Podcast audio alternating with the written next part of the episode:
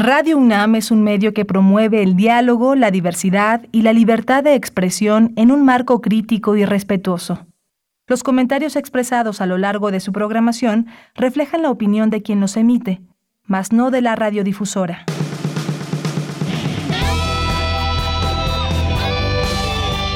Prisma RU. Relatamos al mundo.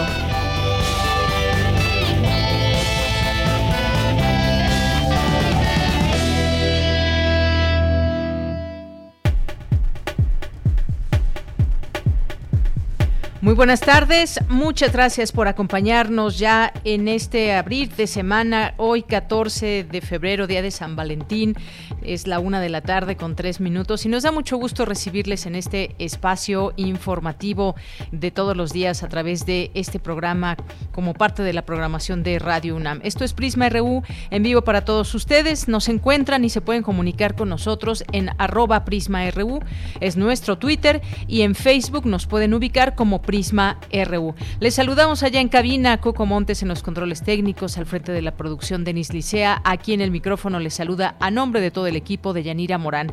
Pues además de darle la bienvenida, le platico rápidamente qué tendremos hoy en nuestras informaciones, además, claro, de lo que va surgiendo desde nuestra universidad. Hoy platicaremos sobre el tema del aguacate y qué pasa con Estados Unidos, por qué se detuvieron momentáneamente estas importaciones eh, que hacían del aguacate mexicano. Bueno, tendremos una conversación con la doctora Nayeli Pérez, que es investigadora y académica del Instituto de Investigaciones Económicas de la UNAM. Un tema interesante que abordaremos el día de hoy y que tiene que ver con este tema de peligra esta exportación de más de 2.500 millones de dólares en aguacate, si hay algo detrás de todo esto, cuál es la razón que da Estados Unidos, cómo han cerrado pues las eh, en 2021 las exportaciones. Y pues bueno estos datos los tendremos ya en un momento más en la conversación con la doctora Nayeli Pérez. Y tenemos nuestra colaboración como cada 15 días con el periodista independiente Luis Guillermo Hernández. Hoy estará con nosotros. Y por supuesto vamos a platicar de este tema de este eh, o de estos hashtags en torno a, a Carlos Loret de Mola y todo lo que se ha despertado. Más allá de hablar del personaje en sí pues vamos a hablar de lo que hay en torno, por supuesto, desde el viernes pasado que se dieron a conocer eh, documentos que pues eh, puedan o no afectar la eh, pues la privacidad de las personas, qué es lo que está en juego, cómo viene, qué hay en, en todo esto, sobre todo a raíz de un reportaje y lo que viene surgiendo, porque ya hay una respuesta por parte de el hijo del presidente y de su esposa. Así que aquí lo analizaremos con Luis Guillermo Hernández en un momento más. Quédese con nosotros. Y luego ya en nuestra segunda hora, pues vamos a platicar con Mainé Cortés, que es psicóloga y nos va a hablar del amor en los tiempos de COVID-19. Aunque muchas o muchos de ustedes ya seguramente lo han vivido y sufrido o padecido en carne propia, pues hay también esta eh, importante conversación que podemos eh, tener en torno a cómo ha cambiado, cómo han cambiado las relaciones humanas desde que llegó este virus. Ya prácticamente tenemos dos años de este virus y cómo el contacto puede ser, puede ser muy peligroso. Así que vamos a platicar a nivel psicológico de este tema hoy que es día de San Valentín y hoy que eh, pues normalmente hay muchos abrazos, muchos besos y más, pues en tiempos de COVID las cosas han cambiado. ¿Qué tanto han cambiado? Ya lo platicaremos con Maine Cortés.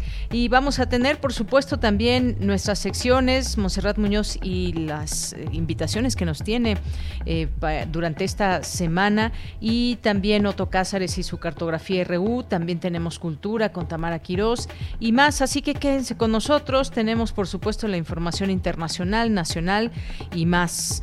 Y pues gracias a todos ustedes que nos están escuchando en este momento. Desde aquí, relatamos al mundo.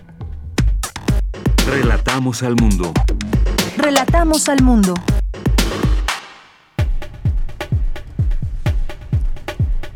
Bien, en este lunes 14 de febrero de 2022, en resumen y en la información universitaria, necesario celebrar el 14 de febrero para resarcir las afectaciones de la pandemia a las relaciones humanas. Nos cuenta una académica y le tendremos la información más adelante. El Tesauro de la Infraestructura Cultural Universitaria brinda elementos para clasificar de forma temática los recintos culturales de la UNAM y sus recursos técnicos periodoncia e implantología oral y rehabilitación bucal e implantología, las nuevas especialidades en odontología que ofrecerá la Enes León. Y en más información, en más información presentan el libro Detención migratoria, prácticas de humillación, asco y desprecio. En la información nacional, un juez federal declaró injustificada la ausencia de Ricardo Anaya. Ustedes recordarán, hoy tenía una comparecencia como parte de las investigaciones que se siguen en su contra y pues simplemente no llegó a esta comparecencia de hoy lunes allá en el reclusorio norte y concedió a la Fiscalía General de la República autorización, un juez la autorizó, eh, la autorización para emitir una orden de aprehensión en su contra. El presidente Andrés Manuel López Obrador acusó a intereses económico, comercial y político en la suspensión de envíos de aguacate mexicano a Estados Unidos. Dijo que ya se investiga una presunta amenaza contra un funcionario estadounidense en Uruapan, que motivó la decisión de suspender temporalmente los envíos.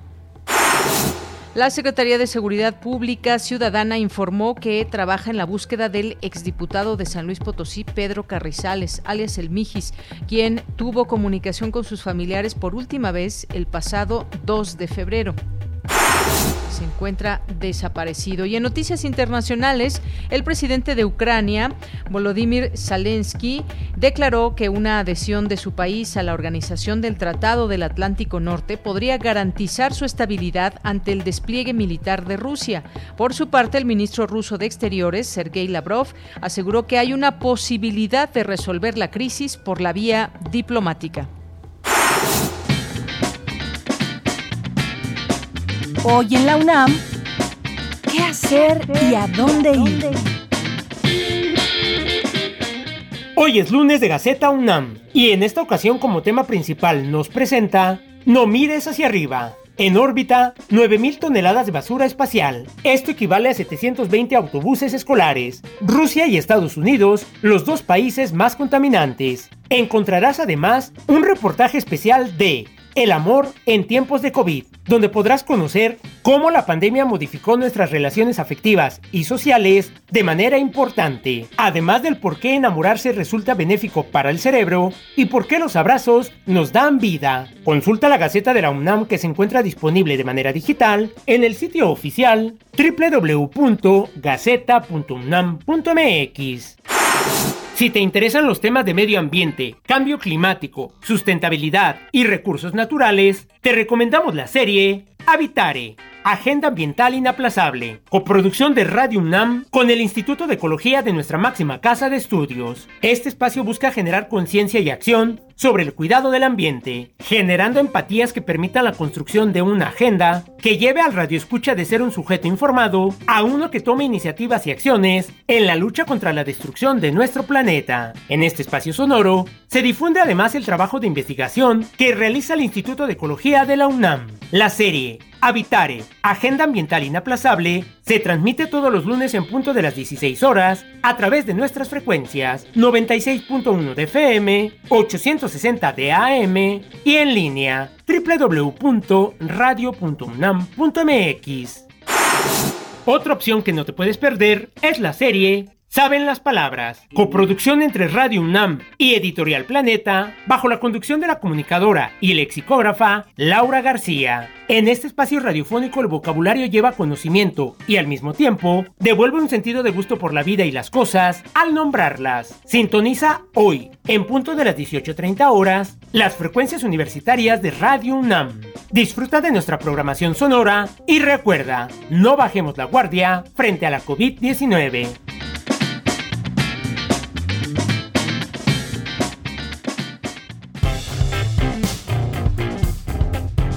Campus RU.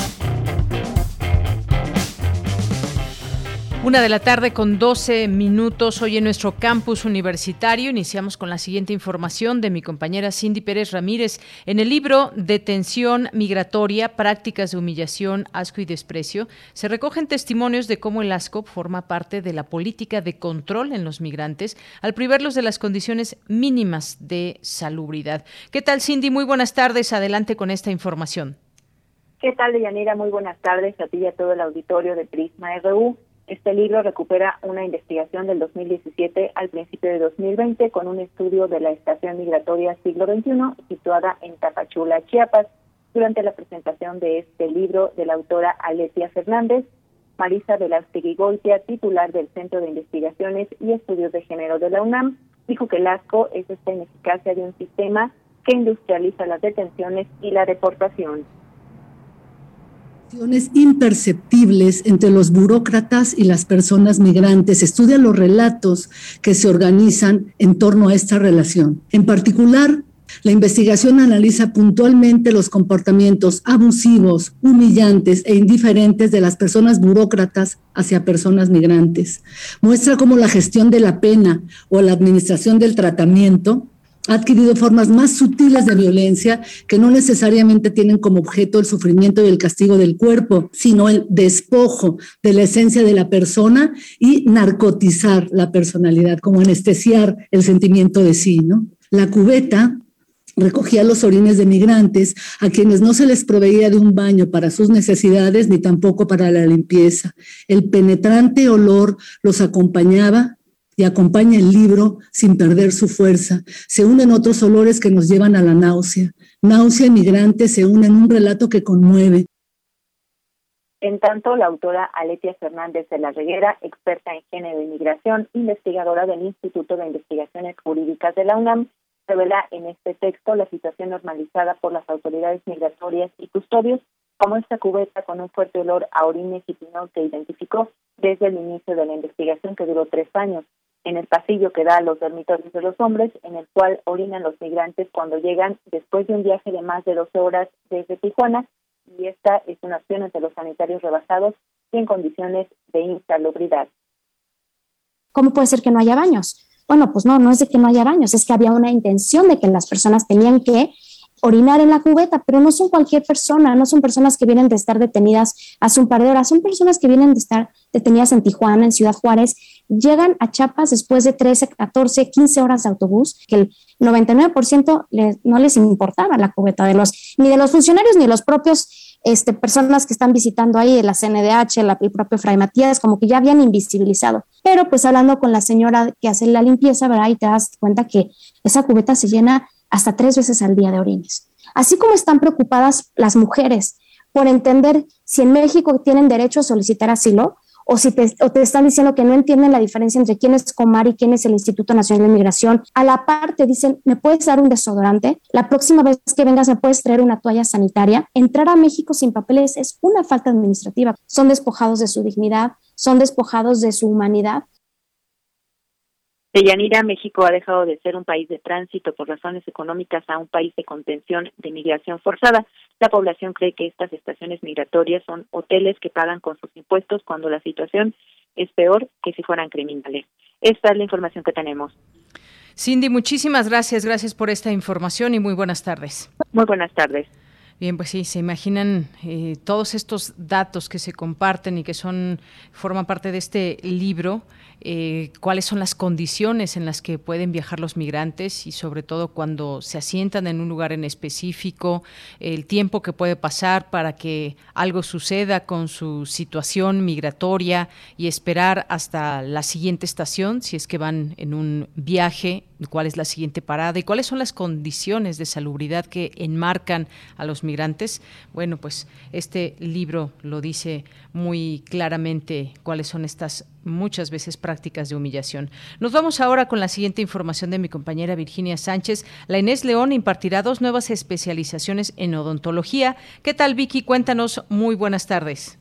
Hola, ¿qué tal, Bella? Muy buenas tardes a ti y al auditorio de Prisma RU. Con el objetivo central de tratar las enfermedades de las encías y del hueso que sostienen los dientes y de restituir la estética bucodentaria por la pérdida de piezas, La Escuela Nacional de Estudios Superiores Unidad León ofrecerá a partir de agosto dos nuevas especializaciones en odontología, periodoncia, periodoncia e implantología oral y rehabilitación bucal e implantología. Estas dos especializaciones con las que esta entidad académica amplía a ocho su oferta regional de posgrado en la materia tendrán una duración de tres años, requerirán dedicación de tiempo completo y combinarán en su mayoría actividades presenciales con clases y seminarios a distancia. Durante la presentación de estas, la directora de la Inés León, Laura Acosta Torres, destacó que además de docentes y tutores de alto nivel, se cuenta con la infraestructura y equipo adecuado, además de que los alumnos podrán realizar prácticas con pacientes. Por su parte, Gabriela Hernández Gómez, responsable de periodoncia e implantología oral, detalló el propósito de esta especialización. Escuchemos. Tenemos como objetivo el formar especialistas que van a profundizar, actualizar y ampliar sus conocimientos en el área clínica, pero no solamente en esta área, sino también vamos a tener un fuerte enfoque hacia el área de la investigación en periodoncia para que permitan generar destrezas de los odontólogos en el diagnóstico y tratamiento de las enfermedades que involucran el periodonto y también las diferentes condiciones mucogingivales que puedan estar afectadas y de las regiones adyacentes. Esto se va a complementar también con la terapia y el conocimiento del área de implantología oral. Asimismo, precisó que los alumnos cursarán seminarios de ciencias básicas, de investigación, taller de idiomas y del campo del conocimiento, además de uso de las tecnologías de información y comunicación. En tanto, Andreina Jordán Barrios, responsable de rehabilitación bucal e implantología, señaló que se trata de un programa totalmente innovador que busca satisfacer las necesidades desde un punto de vista estético y funcional mediante tratamientos altamente calificados con sentido de ética. Escuchemos. El programa de especialización en rehabilitación bucal e implantología es un programa realmente completamente innovador que se llena de vanguardia al estar al ritmo de la ontología restauradora actual. El objetivo principal de eh, nuestro programa de especialización consiste en ampliar, profundizar, actualizar y aplicar los conocimientos de la odontología restauradora avanzada y la rehabilitación bucal. Finalmente, cabe mencionar que ambas especializaciones tendrán opciones de movilidad para realizar estancias e intercambios académicos en la UNAM y rotaciones en laboratorios. De ella, esta es la información. Vicky, muchas gracias. Gracias por esa información y muy buenas tardes. Buenas tardes. Bien, pues continuamos, continuamos ahora con Dulce García, que también ya está en la línea telefónica. Recomienda académica celebrar el 14 de febrero con una reflexión sobre las relaciones humanas. ¿Qué tal, Dulce? Muy buenas tardes. Así es, Deyanira. Muy buenas tardes a ti, al auditorio. Deyanira, para prevenir el contagio por COVID-19 tuvimos que distanciarnos, tocarnos mínimamente, visitarnos por videollamadas, cambiar la forma de saludarnos usar un cubrebocas que no permite que se vean nuestros labios, nuestro rostro completo, entre otras recomendaciones. Y bueno, dichas medidas adoptadas durante la pandemia de Yanira, sumadas a la constante incertidumbre, afectaron la relación social y los vínculos físicos del ser humano. Hoy, abrazar, visitar a alguien, incluso estrechar su mano es algo que reflexionamos, pues aún nos da temor enfermarnos. Pero a propósito del Día del Amor y la Amistad, este 14 de febrero. La doctora Verónica Montes de Oca Zavala, ella es académica del Instituto de Investigaciones Sociales de la UNAM, señala que aun cuando esta fecha se proyecta como impulsora de la economía, es necesario mirar más allá del aspecto comercial, es decir, que pensemos en los vínculos afectivos para que surja una reflexión, por ejemplo, en torno a la violencia que hay dentro de los hogares. También eh, ella es presidenta de, expresidenta de la Asociación Latinoamericana de Población y asegura que se debe apelar a la libertad, a romper con esa reproducción del amor romántico, sumiso y subordinador que se propicia a partir de la lógica mercantil, ya que actualmente se viven situaciones destructivas que no están relacionadas con el amor, como nuestra interacción con la naturaleza o, y el capital natural. Vamos a escuchar parte de sus palabras. En la pandemia y especialmente la enfermedad COVID-19, lo que ha hecho es romper o atacar la parte más maravillosa que tiene el ser humano, que es su relacionamiento social, sus vínculos, ¿no? Hoy hasta abrazarte te cuesta trabajo porque lo reflexionas. Y bueno, Deyanira, ella también comenta que no debemos perder de vista la emergencia de movimientos sociales que incluso con la pandemia se hacen notar y que apelan a relaciones amorosas igualitarias en materia de derechos con una gama de diversidad y formatos. Te cuento algunos datos, Deyanira. En México, de acuerdo con el Censo de Población y Vivienda 2020, 38% de las personas de 15 años y más está casada, 30% es soltera y 20% vive en unión libre. La información del INEGI indica que en 2019 se realizaron 504.923 matrimonios legales. De estos, 501.327 fueron de parejas de distinto sexo y 3.596 del mismo sexo. Sin embargo, de 2000 a 2019, la relación de divorcios en matrimonios casi se multiplicó, se quintuplicó al pasar de 7 a 32 divorcios por cada 100 matrimonios. Al respecto, la doctora Verónica Montes de Oca comenta que estos datos significan la apropiación de la libertad por parte de las mujeres, pues esta soltería elegida, reflexionada, es muestra de dicha libertad y pues implica una mayor escolaridad y participación en el mercado de trabajo, a decir de la académica. Así es que a estrecharnos un poco de Yanira, esta es la información. Pues sí, a estrecharnos un poco. Por lo pronto te mandamos desde aquí un abrazo virtual. Esos no son peligrosos, son 100% seguros, Dulce. Así es, Deyanira, otro de vuelta. Gracias. Buenas tardes. Muchas gracias y muy buenas tardes. Pues sí, imaginemos ahora esos abrazos que nos enviamos mutuamente y que aunque nada se compara con un abrazo, sentir la presencia del otro, sentir su abrazo, su cariño, pues no tiene precio. Es algo que hemos dejado de sentir de parte de muchas personas que quizás solíamos verlas y darles un beso y un abrazo. En fin, pero sigamos también con estas relaciones que debemos de seguir teniendo aún y con todas estas restricciones que sus efectos también pues tienen mucho que ver en nuestra en nuestra formación, los pequeños sobre todo también, pero muchas veces también los jóvenes que pues están en una edad donde los abrazos y los besos son, son muy importantes y que de pronto se ha tenido que hacer en muchos casos una pausa. Continuamos. Prisma RU. Relatamos al mundo. Bien, pues continuamos y ya es la una de la tarde con 25 minutos. Ya está en la línea telefónica la doctora Nayeli Pérez Juárez, que es investigadora y académica del Instituto de Investigaciones Económicas de la UNAM. Doctora Nayeli, bienvenida, muy buenas tardes. Buenas tardes, mucho gusto en participar en su programa de radio. Gracias, doctora. Pues dábamos al inicio una nota que tiene que ver con el peligro, que peligra la exportación de más de 2.500 millones de dólares en aguacate.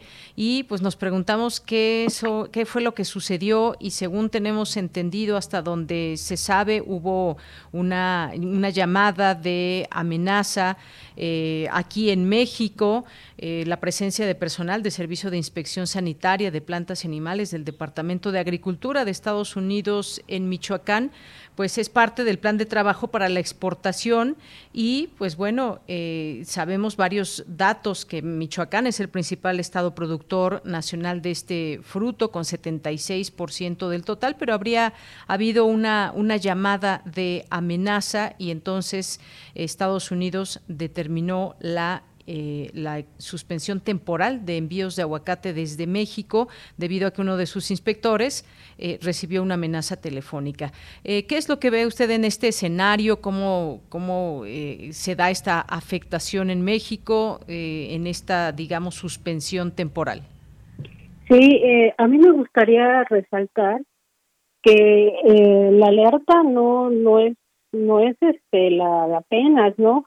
Ya México había tenido eh, una llamada de atención desde el 2019, desde agosto del 2019, ya el Departamento de Agricultura de Estados Unidos había alertado a los productores del país que deberían de garantizar la seguridad de su de su personal porque eh, la delincuencia y la producción no solamente de aguacate sino también de limón desde el 2013 con la generación, con la creación de grupos de autodefensas justamente para la protección de eh, plantaciones de aguacate, ya había tenido un este una llamada de atención eh, fuerte, pero no es hasta estos días que se decide suspender.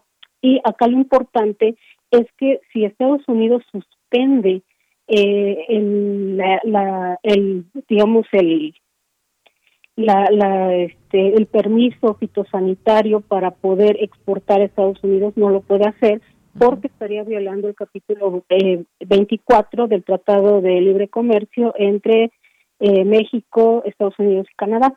Entonces, eh, acá lo importante y lo positivo que hay que resaltar que desde mediados de diciembre, del 16 de diciembre de 2021, se le dio luz verde a este Jalisco para poder exportar aguacate hacia Estados Unidos. En ese sentido, las exportaciones como tal no estarían en peligro si Jalisco logra eh, asumir el eh, el nivel de exportación que tiene Michoacán, que Michoacán era este el único eh, estado que podía eh, exportar de acuerdo a los permisos que ya tenía por parte del Departamento de Agricultura de Estados Unidos.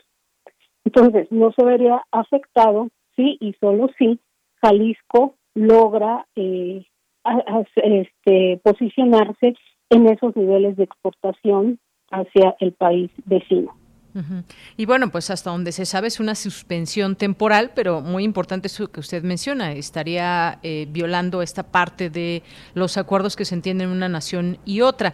Hay que ponerlo también en números. Las exportaciones de aguacate cerraron 2021 solo debajo de la cerveza, que el año pasado dejó al país ingresos por, por más de 5.617 millones de dólares. Y pues bueno, estamos hablando eh, de pues de que muchos de los productores mexicanos pues se nutren gracias a este tipo de acuerdos que hay estas exportaciones que se realizan desde México. Ya decía yo Michoacán es el principal estado productor de este fruto. Habrá alguna otra cosa que se mire en este, en este escenario, doctora, que pudiera eh, tener, digamos, impacto con este tema del aguacate, pero que pudiera rondar en términos quizás eh, políticos, eh, según se da cuenta en algunos momentos, pues este tipo de, de acciones se llevan a cabo por parte de Estados Unidos cuando hay una cierta presión para algún aspecto en los países en los que lleva a cabo esto, en este caso México o simplemente es una cuestión meramente de seguridad hacia su funcionario?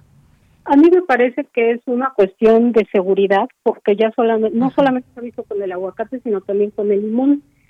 Y el aguacate eh, de exportaciones no petroleras fue de los que mayor crecimiento tuvieron respecto a 2020 y respecto a 2019 y a su vez respecto a 2018 el aguacate se posicionó en eh, las exportaciones de 48.5%. O sea, e, es, es muy, muy eh, importante para las exportaciones mexicanas eh, este, este fruto.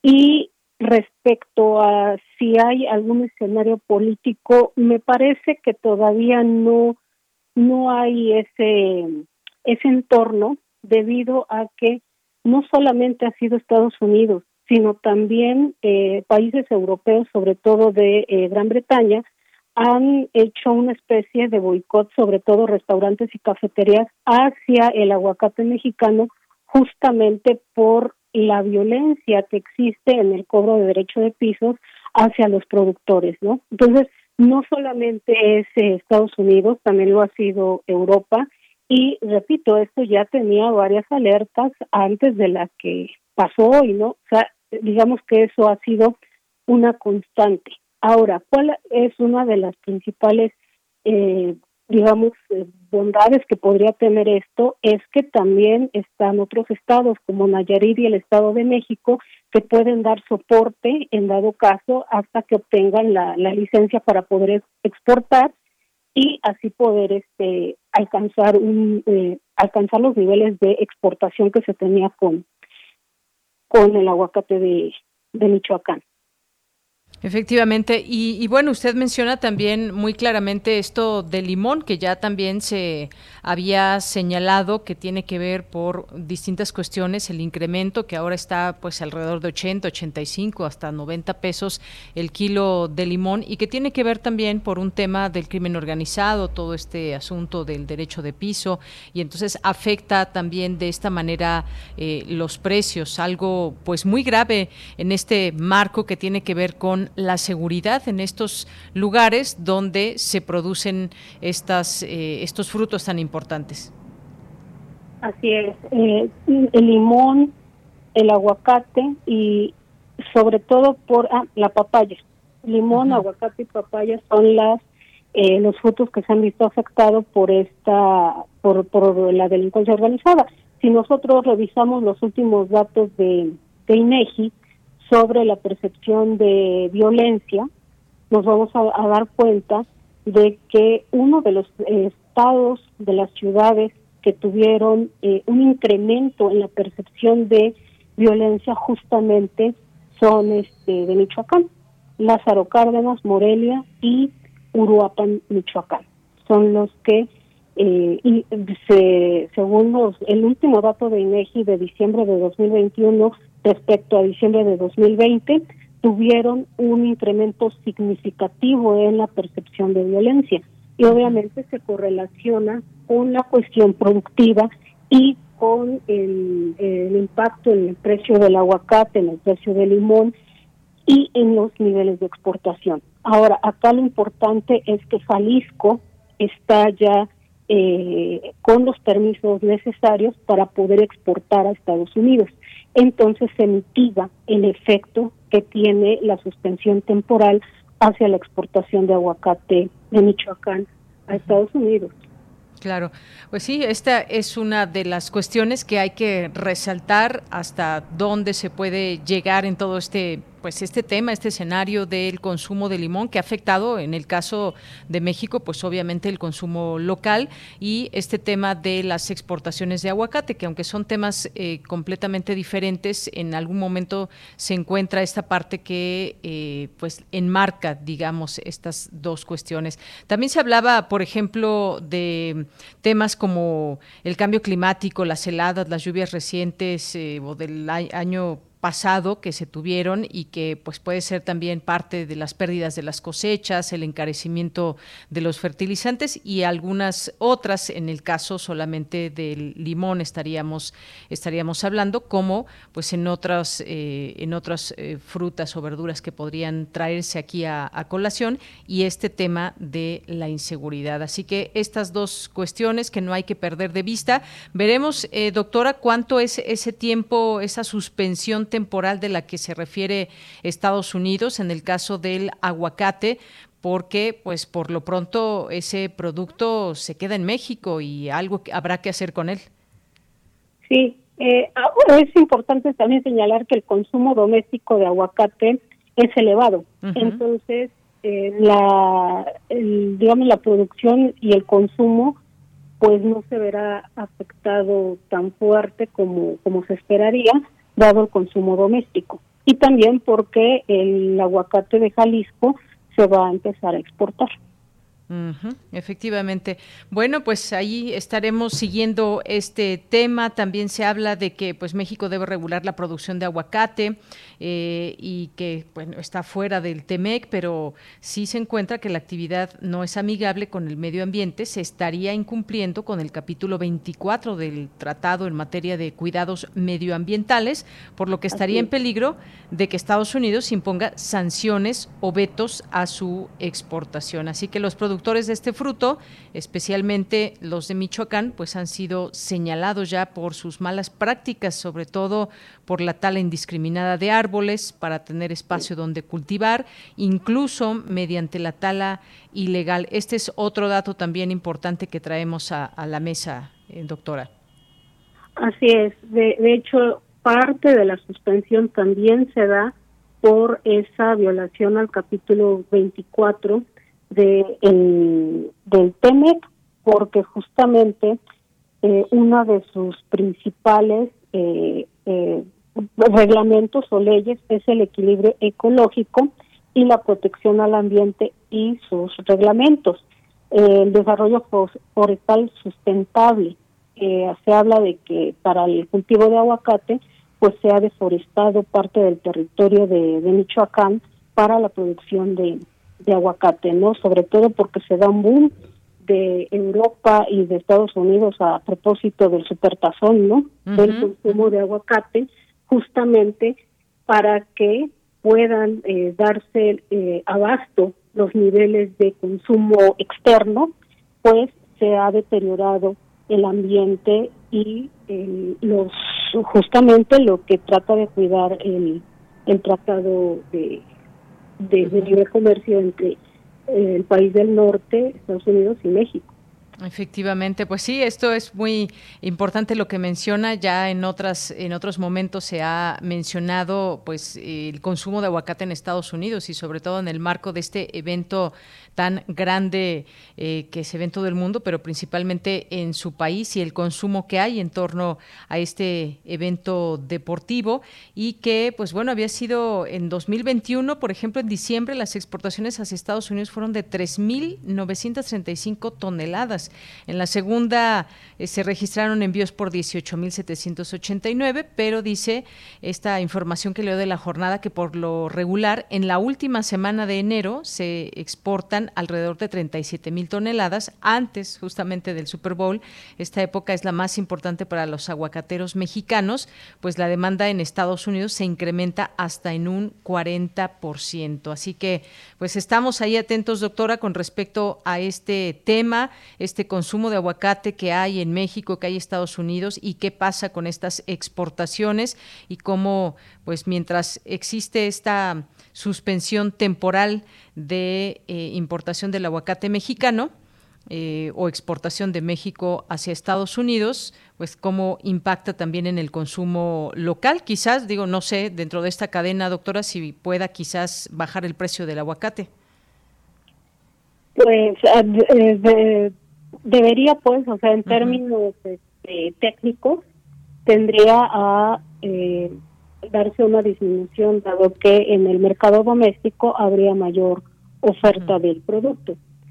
No obstante, hay que hay que observar que también mucho del, del aguacate, por ejemplo, eh, el abasto que se da en enero es una producción que debe de estar disponible o se debe de prever desde meses antes, porque hay una condición climática también del propio aguacate que hace, por eso las exportaciones dicen a partir de abril Jalisco empieza a exportar, ¿no? Porque a partir de abril, porque tiene que ver con el crecimiento del, del fruto propiamente.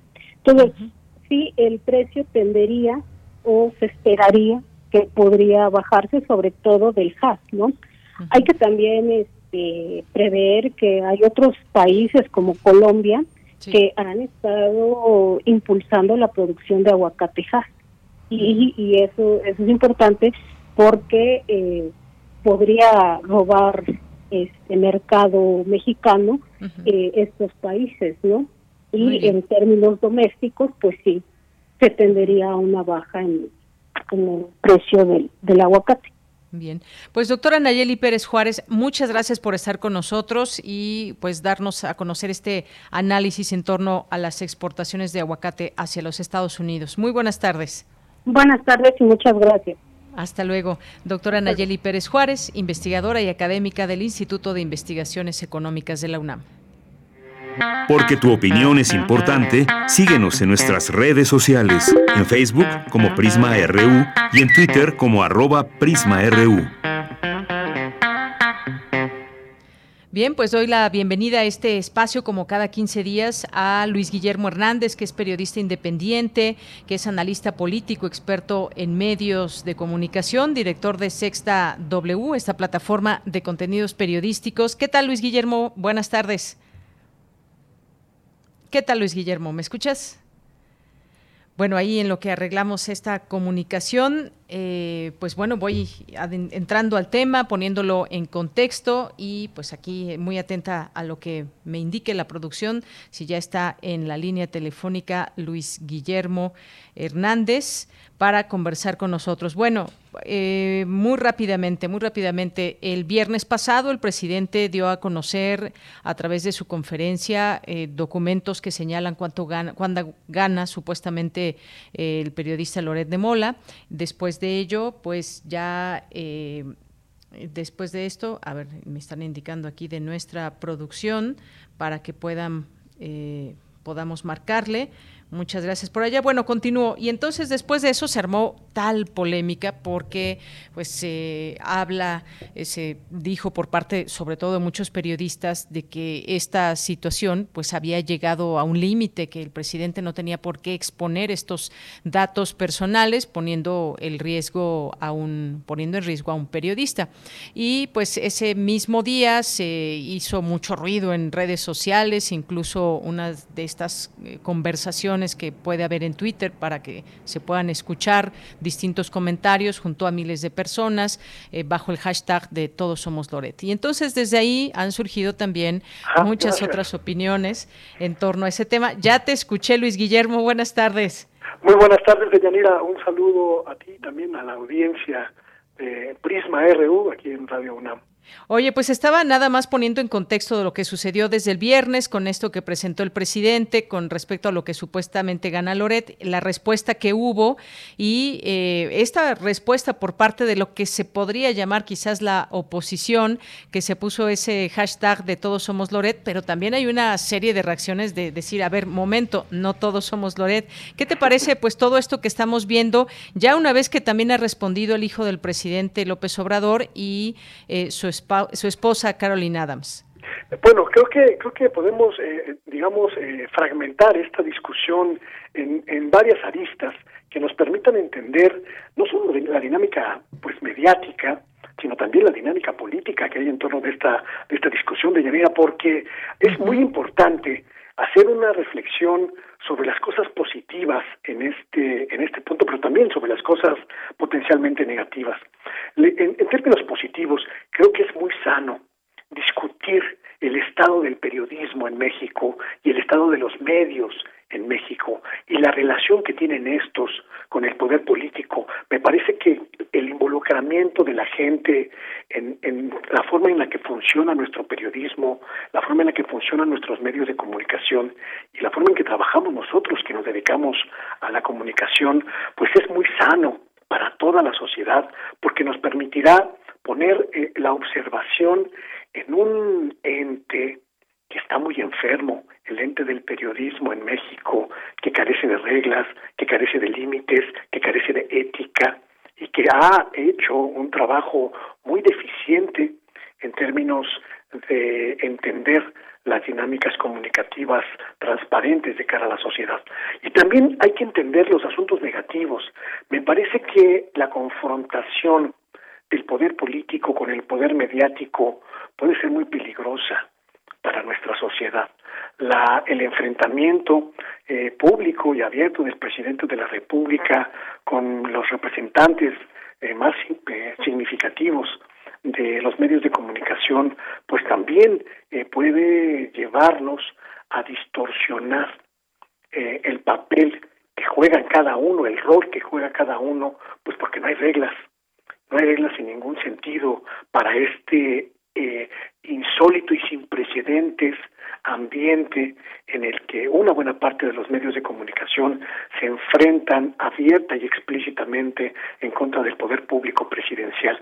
Me parece que son dos elementos que podríamos pues eh, fragmentar para entender muy bien lo que estamos viendo, atestiguando en torno de este pues de este asunto y además eh, solo para cerrar este asunto pues aclarar que pues sí, hay muchos eh, periodistas que ganan eh, mucho dinero, pero que la gran mayoría del universo periodístico en México jamás, jamás tendría los estratosféricos sueldos que se revelaron en la conferencia mañanera del fin de semana pasado.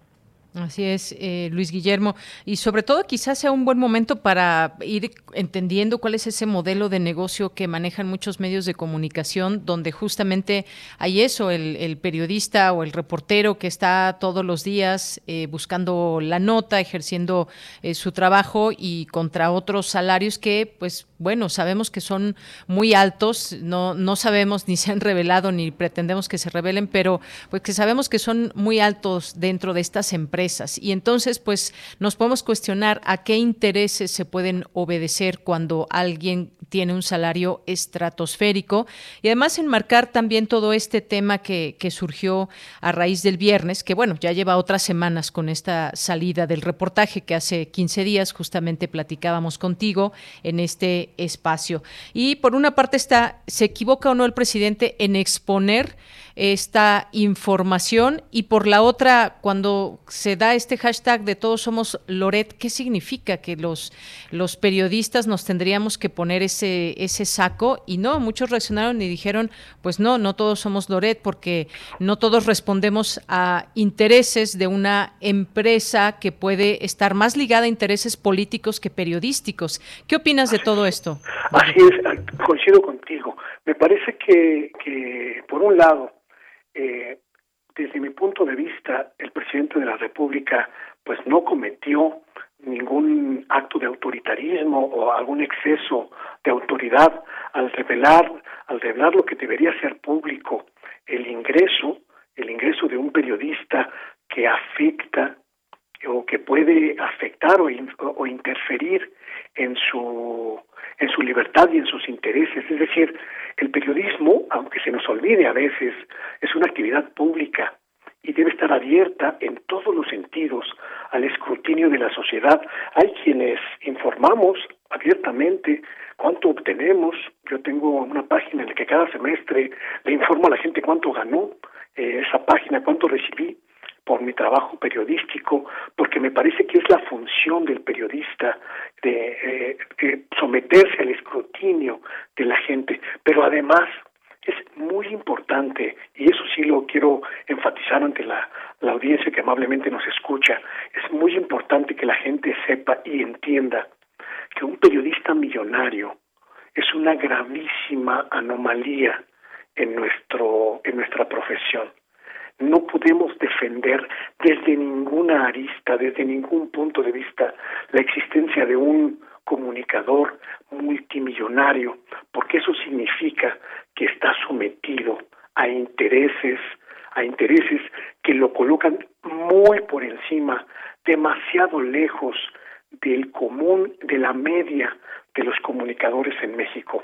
Un reportero, una reportera en términos de promedio puede llegar a ganar 20 mil, 30 mil pesos, 40 mil pesos, dependiendo del medio en el que trabaje. Un conductor de noticias puede ganar quizá el doble o el triple, pero cuando ya ganas millones, quiere decir que algo está fallando, que algo está mal en esta lógica empresarial periodística y la sociedad debe tener muy claro ese parámetro. Muy bien, pues sí, hay que hablar con esa con esa claridad porque pues este caso específico de ese periodista pues está muy lejos de, representar la realidad de miles de comunicadores en nuestro país. Como sabemos, pues ya hay eh, eh, cinco asesinatos en este 2022, en lo que va de este 2022 eh, y entonces pues bueno, más de esa la, la mitad de las agresiones en general a periodistas vienen de la autoridad, una autoridad local o estatal. Habrá que eh, pues también eh, saber diferenciar todo esto y qué está pasando en esos lugares donde, donde se mata a un periodista. ¿Qué no quiere que se enteren las autoridades locales o estatales? Es un punto también muy importante. Pero pues parece ser que, y con eso termino, Luis Guillermo, como que esa por decirlo, ¿cómo le podemos llamar? Esa oposición, eh, pues ahora se cuelga una medalla de haber tenido pues miles de personas reunidas en una red social para hablar de este tema y señalar al presidente por lo que llevó a cabo el viernes pasado. Y me parece que es una medalla verdaderamente ridícula, tomando en cuenta que llevamos tres años de una estructura mediática prácticamente volcada a el golpeteo abierto desinformativo, tergiversador de lo que ocurre con el gobierno del presidente López Obrador.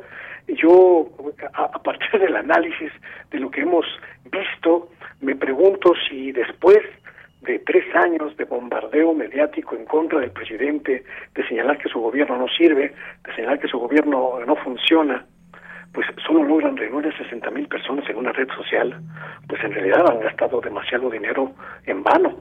Y me parece que es muy importante centrar la discusión en algo que es mucho más importante que un personaje o un periodista, el hecho que debemos construir una nueva dinámica social que incluya la supervisión, la fiscalización social de los medios de comunicación.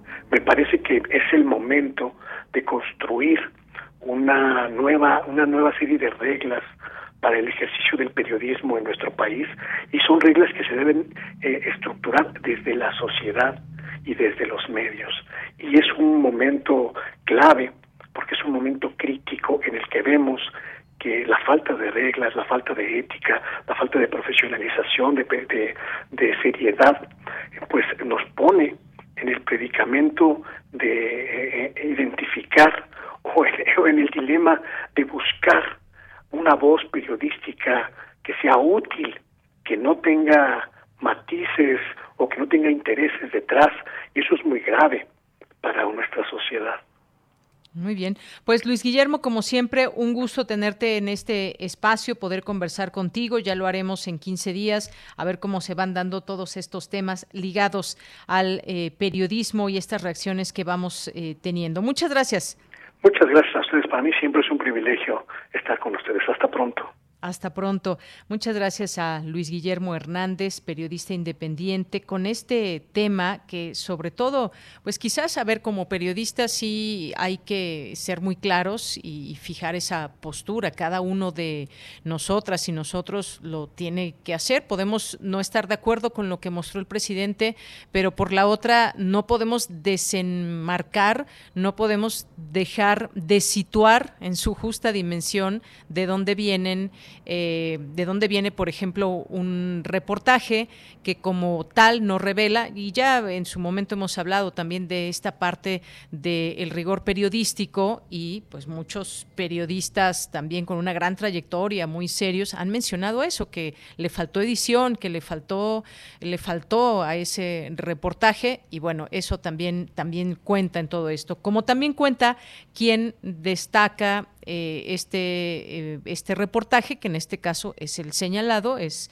es el Loret de Mola, mucho más que, por ejemplo, pueda ser un Raúl Olmos, que fue quien hizo parte de esta investigación junto con otras dos eh, personas, porque, pues bueno, ha sido el que enfrenta, el que, pues, digamos que da la cara en el sentido de responder, en, en este caso, a esta exposición que hace el presidente. Pero no olvidar, dice hoy, por ejemplo, Violeta Vázquez en, en, Sin embargo, y hay estos distintos puntos de vista, y, dice, por ejemplo, Loret, eh, la carrera de Loret de Mola está caracterizada por actos indignos del oficio de un periodista, frescos aún en la memoria de los mexicanos, desde el montaje que todavía tiene a Israel Vallarta en la cárcel sin sentencia, hasta la entrevista arreglada con Javier Duarte unas horas antes de su huida, ¿se acuerdan? Cuando pues ya andaban tras de Javier Duarte y le hizo una entrevista muy a modo eh, a través de Televisa. Bueno, pasando también, le recuerdan aquí, al momento del terremoto de 2017, dando por hecho que había una, una niña atrapada. Entonces, pues bueno, también hay que destacar en todo este marco quién es el, periodista en cuestión en todo esto. Y muy interesante ha sido pues conocer de cerca las distintas opiniones que se generaron en Twitter, que ya por supuesto no me da tiempo de leerles algunas de ellas, eh, pero muy interesantes también en donde se puede leer esta distintas, esta división de opiniones entre los propios periodistas. Continuamos. Sala Julián Carrillo presenta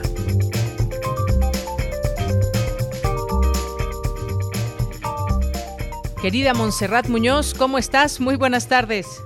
Hola, Bella Hola. ¿cómo estás? Muy bien.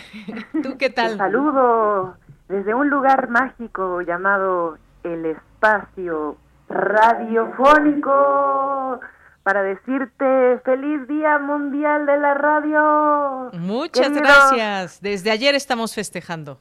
Exacto. Queridos y queridos radio escuchas, no, no salió el sonidero. En este espacio radiofónico del que estoy hablando y que bueno que, que te ríes conmigo, de Yanira, es pues justo una fiesta sonora porque imagínate que en la radio, imaginen radio escuchas, que esa forma maravillosa de onda se propaga hasta el infinito y que podemos así encontrarnos con las voces legendarias, no solo de quien ha sido parte de Radio Universidad, sino con todos sus comentarios, con nuestros entrevistados, con cantidad enorme de grandes artistas, la música, por supuesto, de las bandas de intersecciones.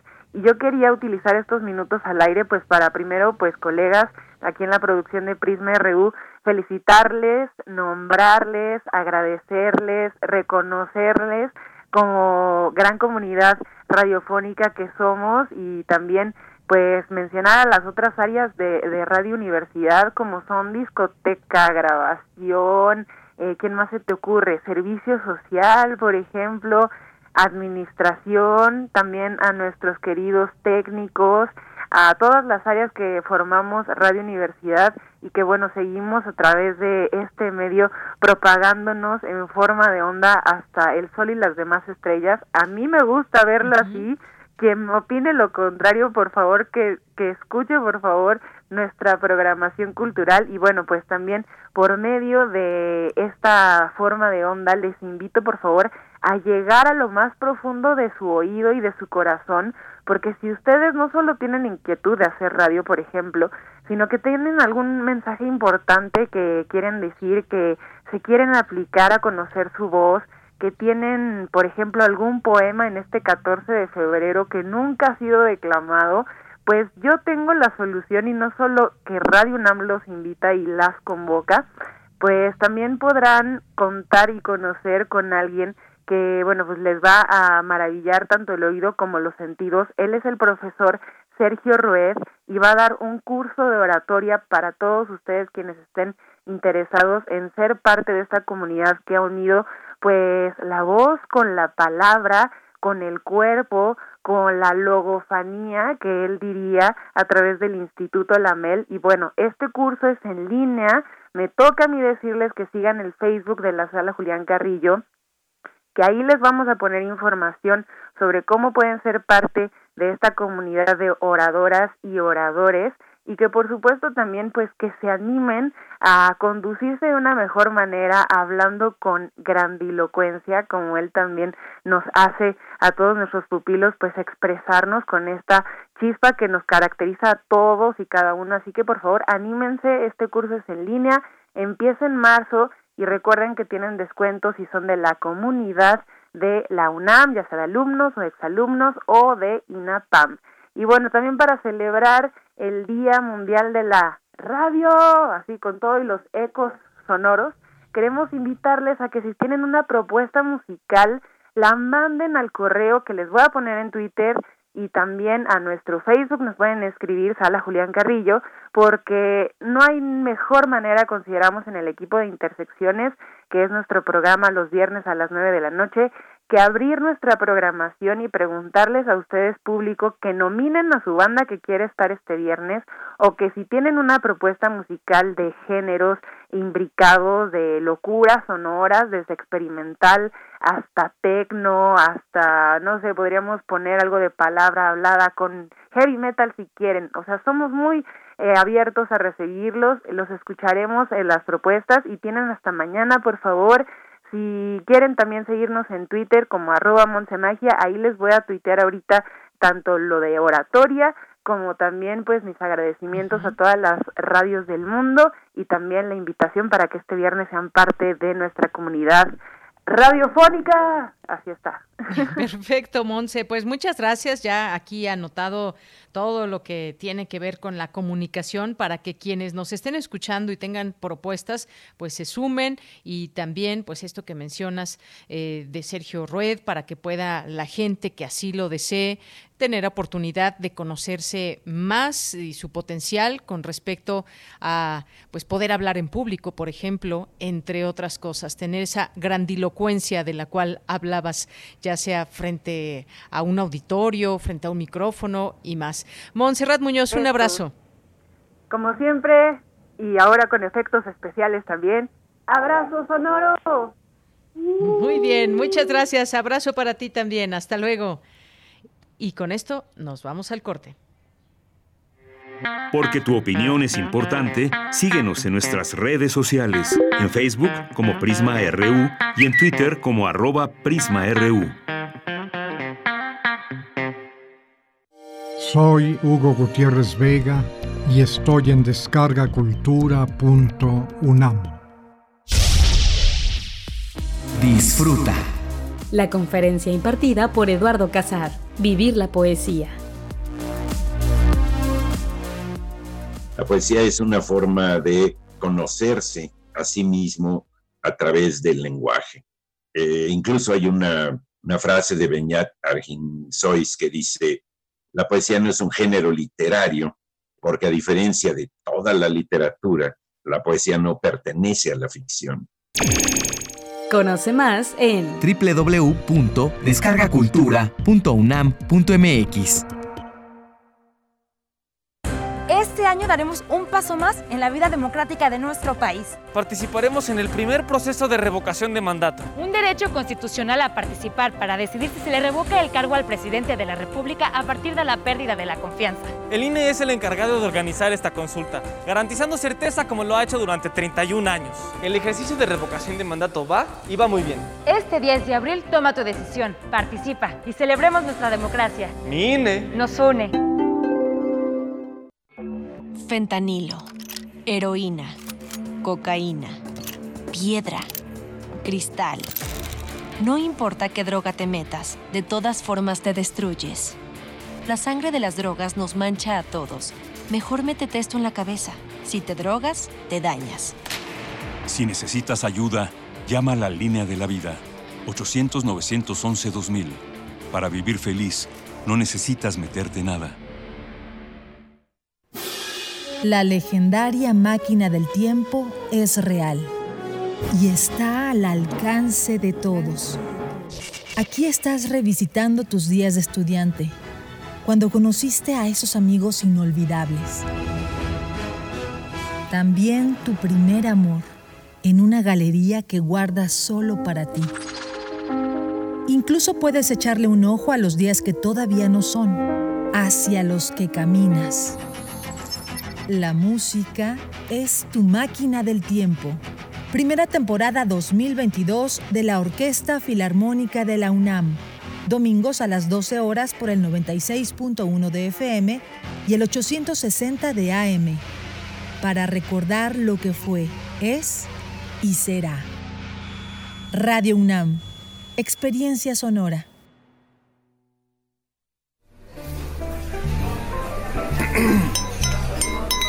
Hablar no es una tortura. Expresarte no es un obstáculo. Nadie debería tener miedo a decir lo que piensa.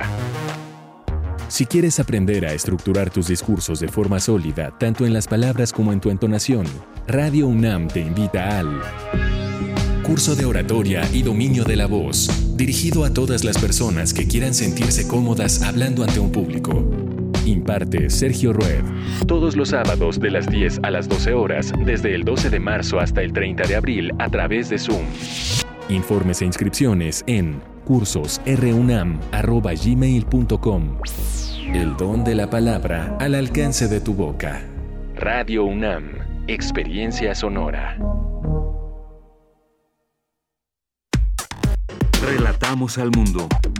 Relatamos al mundo. Mañana en la UNAM, ¿qué hacer y a dónde ir?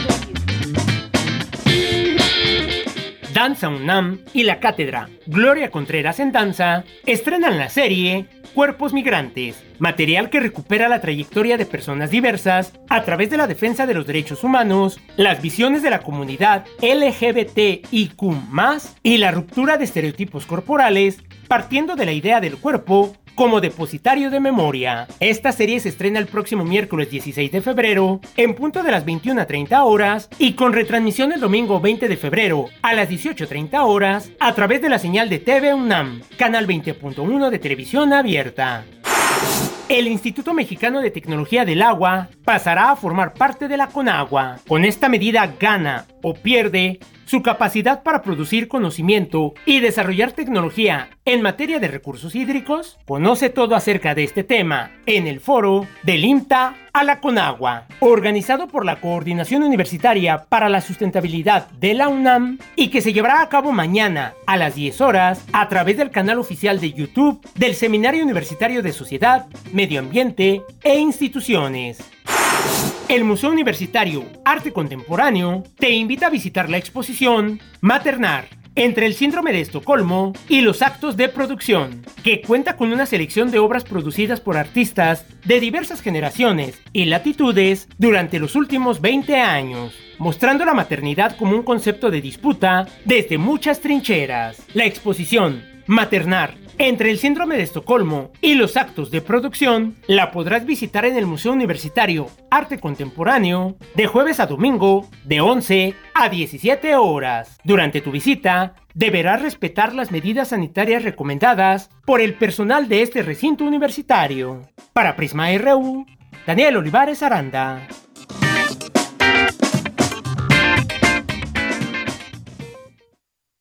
Bien, pues estamos de regreso ya en la segunda hora de Prisma RU. Muchas gracias por su atención, por su compañía, por estar sintonizando estas frecuencias universitarias de Radio UNAM 860 de AM y 96.1 de FM, así como www.radio.unam.mx. Y gracias por la comunicación entre ustedes y nosotros aquí en arroba Prisma RU en Twitter y Prisma RU en Facebook. Muchas gracias a Jorge Fra, muchas gracias a David Castillo Pérez, a Bill Fer Em, también a Carla Salazar, muchas gracias también a Paloma G. Guzmán, a Carolín, a mm, ¿Quién más? A Rosario Durán nos dice, yo no soy Loret, pero me parece eh, que el actuar del presidente de exhibir a quien no esté de acuerdo con él es eh, en sus, no estoy de acuerdo con él en que exhiba esto en la mañanera. Muchas gracias, Rosario. Palabras más, palabras menos, tú me entenderás perfectamente.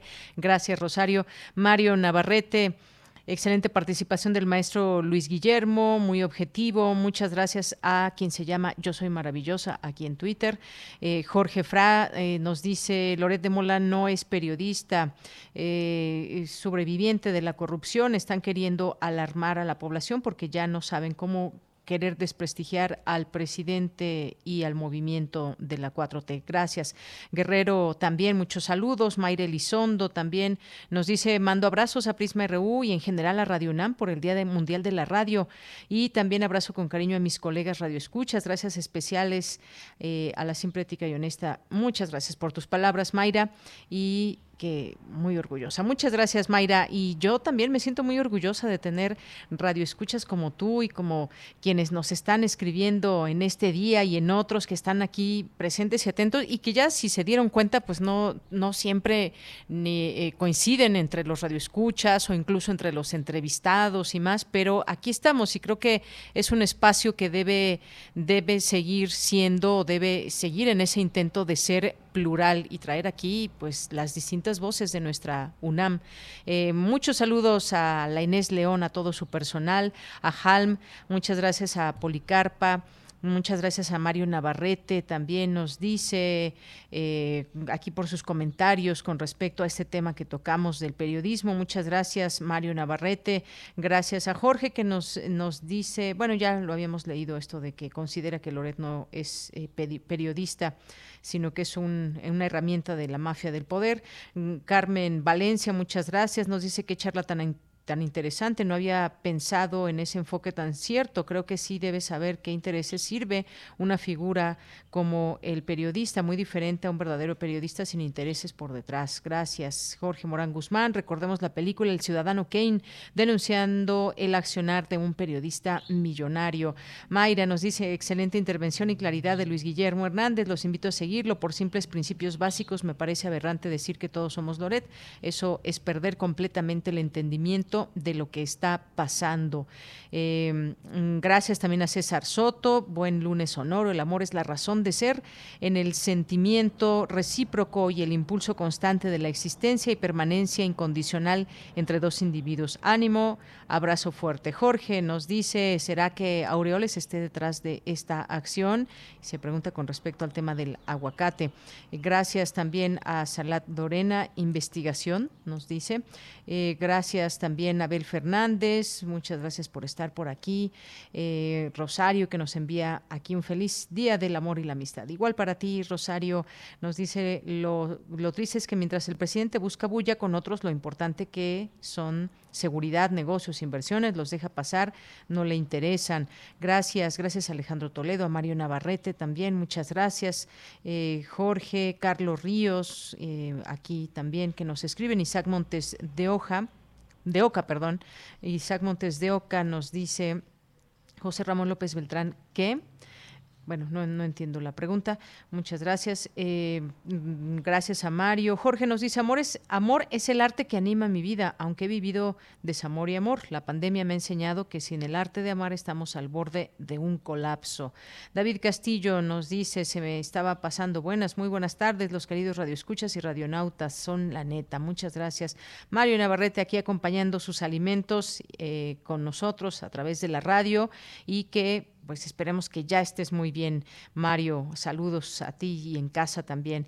David eh, Castillo también aquí mandando saludos. Carmen Valencia, ya la mencionamos también. Muchas gracias. Adriano Spa, Daniela González, Carlos Castro, buen día. Marcos Sag Ortiz, Patricia Hernández eh, Salinas, Patricia que nos dice, nos vemos por aquí en sus canales. Gracias también a los amigos de Corriente Alterna a Salvax, Alejandro Guerrero y a todas y todos ustedes que estén aquí. Conforme vayan llegando sus mensajes, los, los leemos con mucho gusto. Paloma G. Guzmán, que nos vuelve aquí a mandar saludos. América Plasencia, Alfredo Jiménez, nos dice difícil opinar con objetividad. La libertad de expresión es de todos, incluyendo al presidente. Gracias, Alfredo. Es que, miren, en esto, por supuesto que cada quien tiene y tenemos nuestras opiniones. Hay que tratarlas, es lo más, lo que pretendemos aquí que se puedan basar bajo conocimiento, análisis de expertas, expertos que tenemos a la mano. Y hay veces que hay temas muy polémicos y no todos podemos pensar igual, pero no saben lo importante y lo necesario que es escuchar al que piensa diferente que yo. Y tratamos de seguir en, este, en, esta línea, en este espacio. Jorge Fraque nos dice muchas felicidades en el Día del Amor y la Amistad para la gran estación de Radio UNAM, en especial para Prisma y más en especial me manda saludos. Muchas gracias, Jorge. Nos vamos a la información. Investigadores elaboran tesauro de la infraestructura cultural universitaria. Cristina Godínez nos tiene esta información. Hola, ¿qué tal, Deyanira? Un saludo para ti y para el auditorio de Prisma RU. El Tesauro de la Infraestructura Cultural Universitaria es una iniciativa de la Coordinación de Difusión Cultural y del Instituto de Investigaciones Bibliotecológicas y de la Información cuyo objetivo es compilar en una sola obra de acceso digital todos los recintos culturales de la UNAM y el equipamiento técnico con que cuentan. Esto para que usuarios, profesionales de teatro, danza, música, cine y otras expresiones artísticas puedan saber qué contienen y si es posible utilizarlos para futuros montajes o representaciones. La responsable del proyecto, Catalina Naumis Peña, expresó que un tesauro es una especie de diccionario especializado en el que los términos pueden ser simples o compuestos y están relacionados entre sí para contextualizar las palabras fuera del discurso. La también investigadora del Instituto de Investigaciones Bibliotecológicas y de la Información expuso que los motores de búsqueda siempre se apoyan en otros elementos informativos cuando se solicitan contenidos por parte de los usuarios. por lo que el tesauro contextualiza las palabras simples o compuestas en un ámbito, buscando un significado entendible para los involucrados en un sistema de información. Naumis Peña indicó que los tres campos en los que se dividió la información son áreas y atributos, espacios culturales y recursos técnicos. La obra, apuntó, cuenta con fotografías de numerosos espacios culturales de la UNAM. Deyanira, para los interesados en conocer más sobre este trabajo, les recomendamos visitar la página del Instituto de Investigaciones Bibliotecológicas y de la Información y ahí encontrarán la liga que los llevará al tesauro de la infraestructura cultural universitaria. Este es mi reporte. Buenas tardes. Muchas gracias, gracias Cristina Godínez por esta información. Y nos vamos ahora a la información internacional a través de Radio Francia.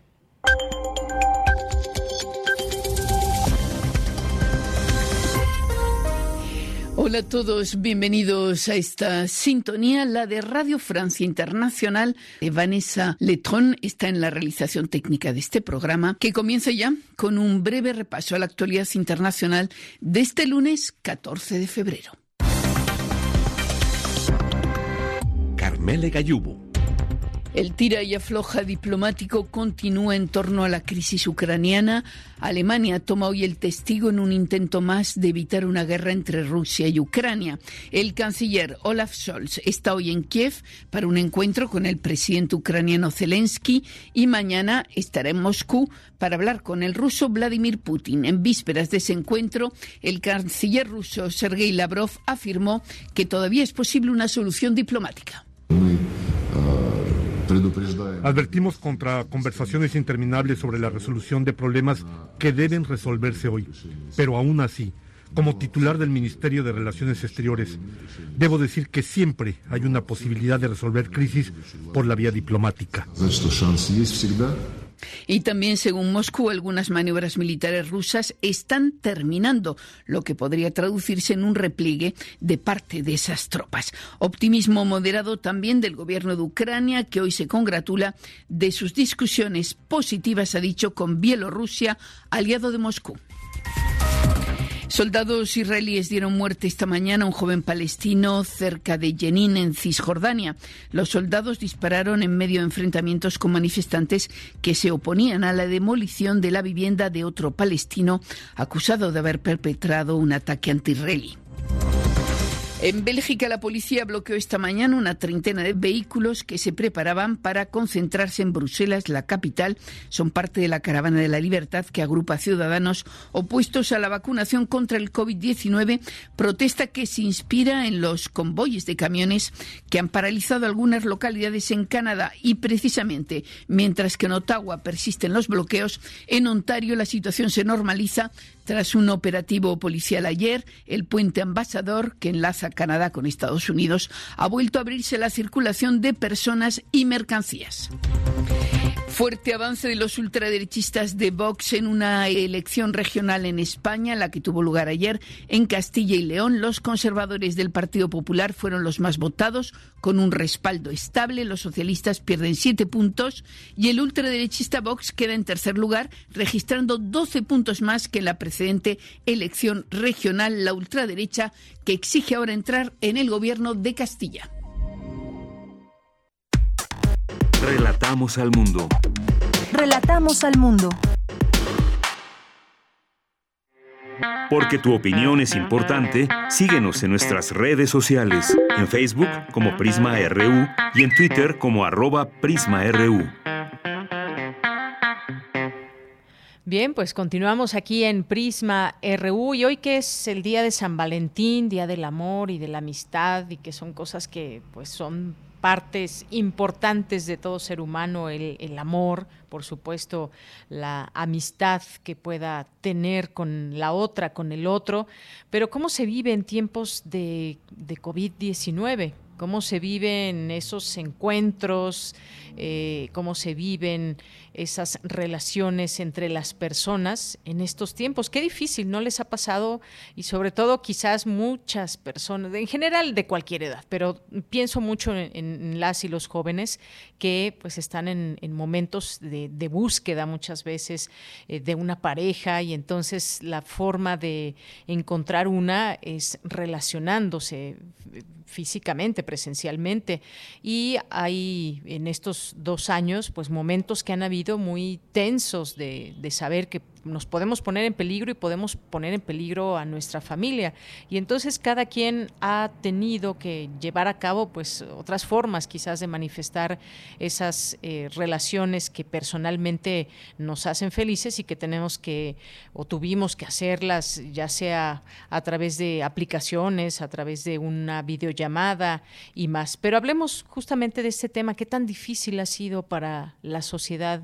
Eh, seguir con nuestras relaciones personales en tiempos de COVID, si es que su pareja no viven con ella y entonces, pues, ¿cómo le hacemos para, para seguir en estas relaciones interpersonales? Hemos invitado a Mainé Cortés, que es psicóloga y fundadora del Laboratorio Efectivo, un proyecto de educación emocional que busca guiar y acompañar a las personas en sus procesos de reflexión. ¿Qué tal, Mainé Cortés? Bienvenida, buenas tardes. Hola, buenas tardes, gracias por la invitación. Oye, pues qué gusto escucharte y no sé qué te parezca todo esto que estamos eh, viviendo, qué nos puedes decir. Yo creo que todas y todos hemos sido afectados de alguna manera a cualquier edad, incluso, por ejemplo, los más pequeños, los niños que normalmente iban a la escuela y conocían amigas y amigos, las personas de la tercera edad, los jóvenes, en fin, yo creo que todos hemos sido afectados. Pero hoy, algunas reflexiones que te vengan a la mente con respecto a estas relaciones eh, en tiempos de COVID que nos puedas compartir, Maine? Pues como cualquier otra circunstancia extraordinaria, eh, viene a modificar la manera en la que nos vinculamos y a replantear un montón de las cosas que nos permiten vincularnos, porque antes del COVID pues cada quien tenía sus dinámicas, sus rutinas, un poco claridad sobre qué tanto ve a mi pareja, en qué espacios la puede ver, cuáles son las actividades que realizamos juntos. Y ahora que existen nuevas condiciones, nos vemos forzados a, a poner nuevas condiciones en las que, pues sí, nosotros construir nuestras propias condiciones en las que podamos continuar con estas relaciones o no, que también es, el tema. Eh, y creo que algo importante es que pues se limitan un montón de actividades y de espacios por, simplemente por la naturaleza de la pandemia, ¿no? Ya no tenemos acceso a ellas, ya son riesgosas, ya eh, pues a lo mejor no, no es tan fácil hacerlas o no se puede hacerlas tan seguido. Entonces creo que eso ha obligado a la gente a encontrar otras formas de convivencia.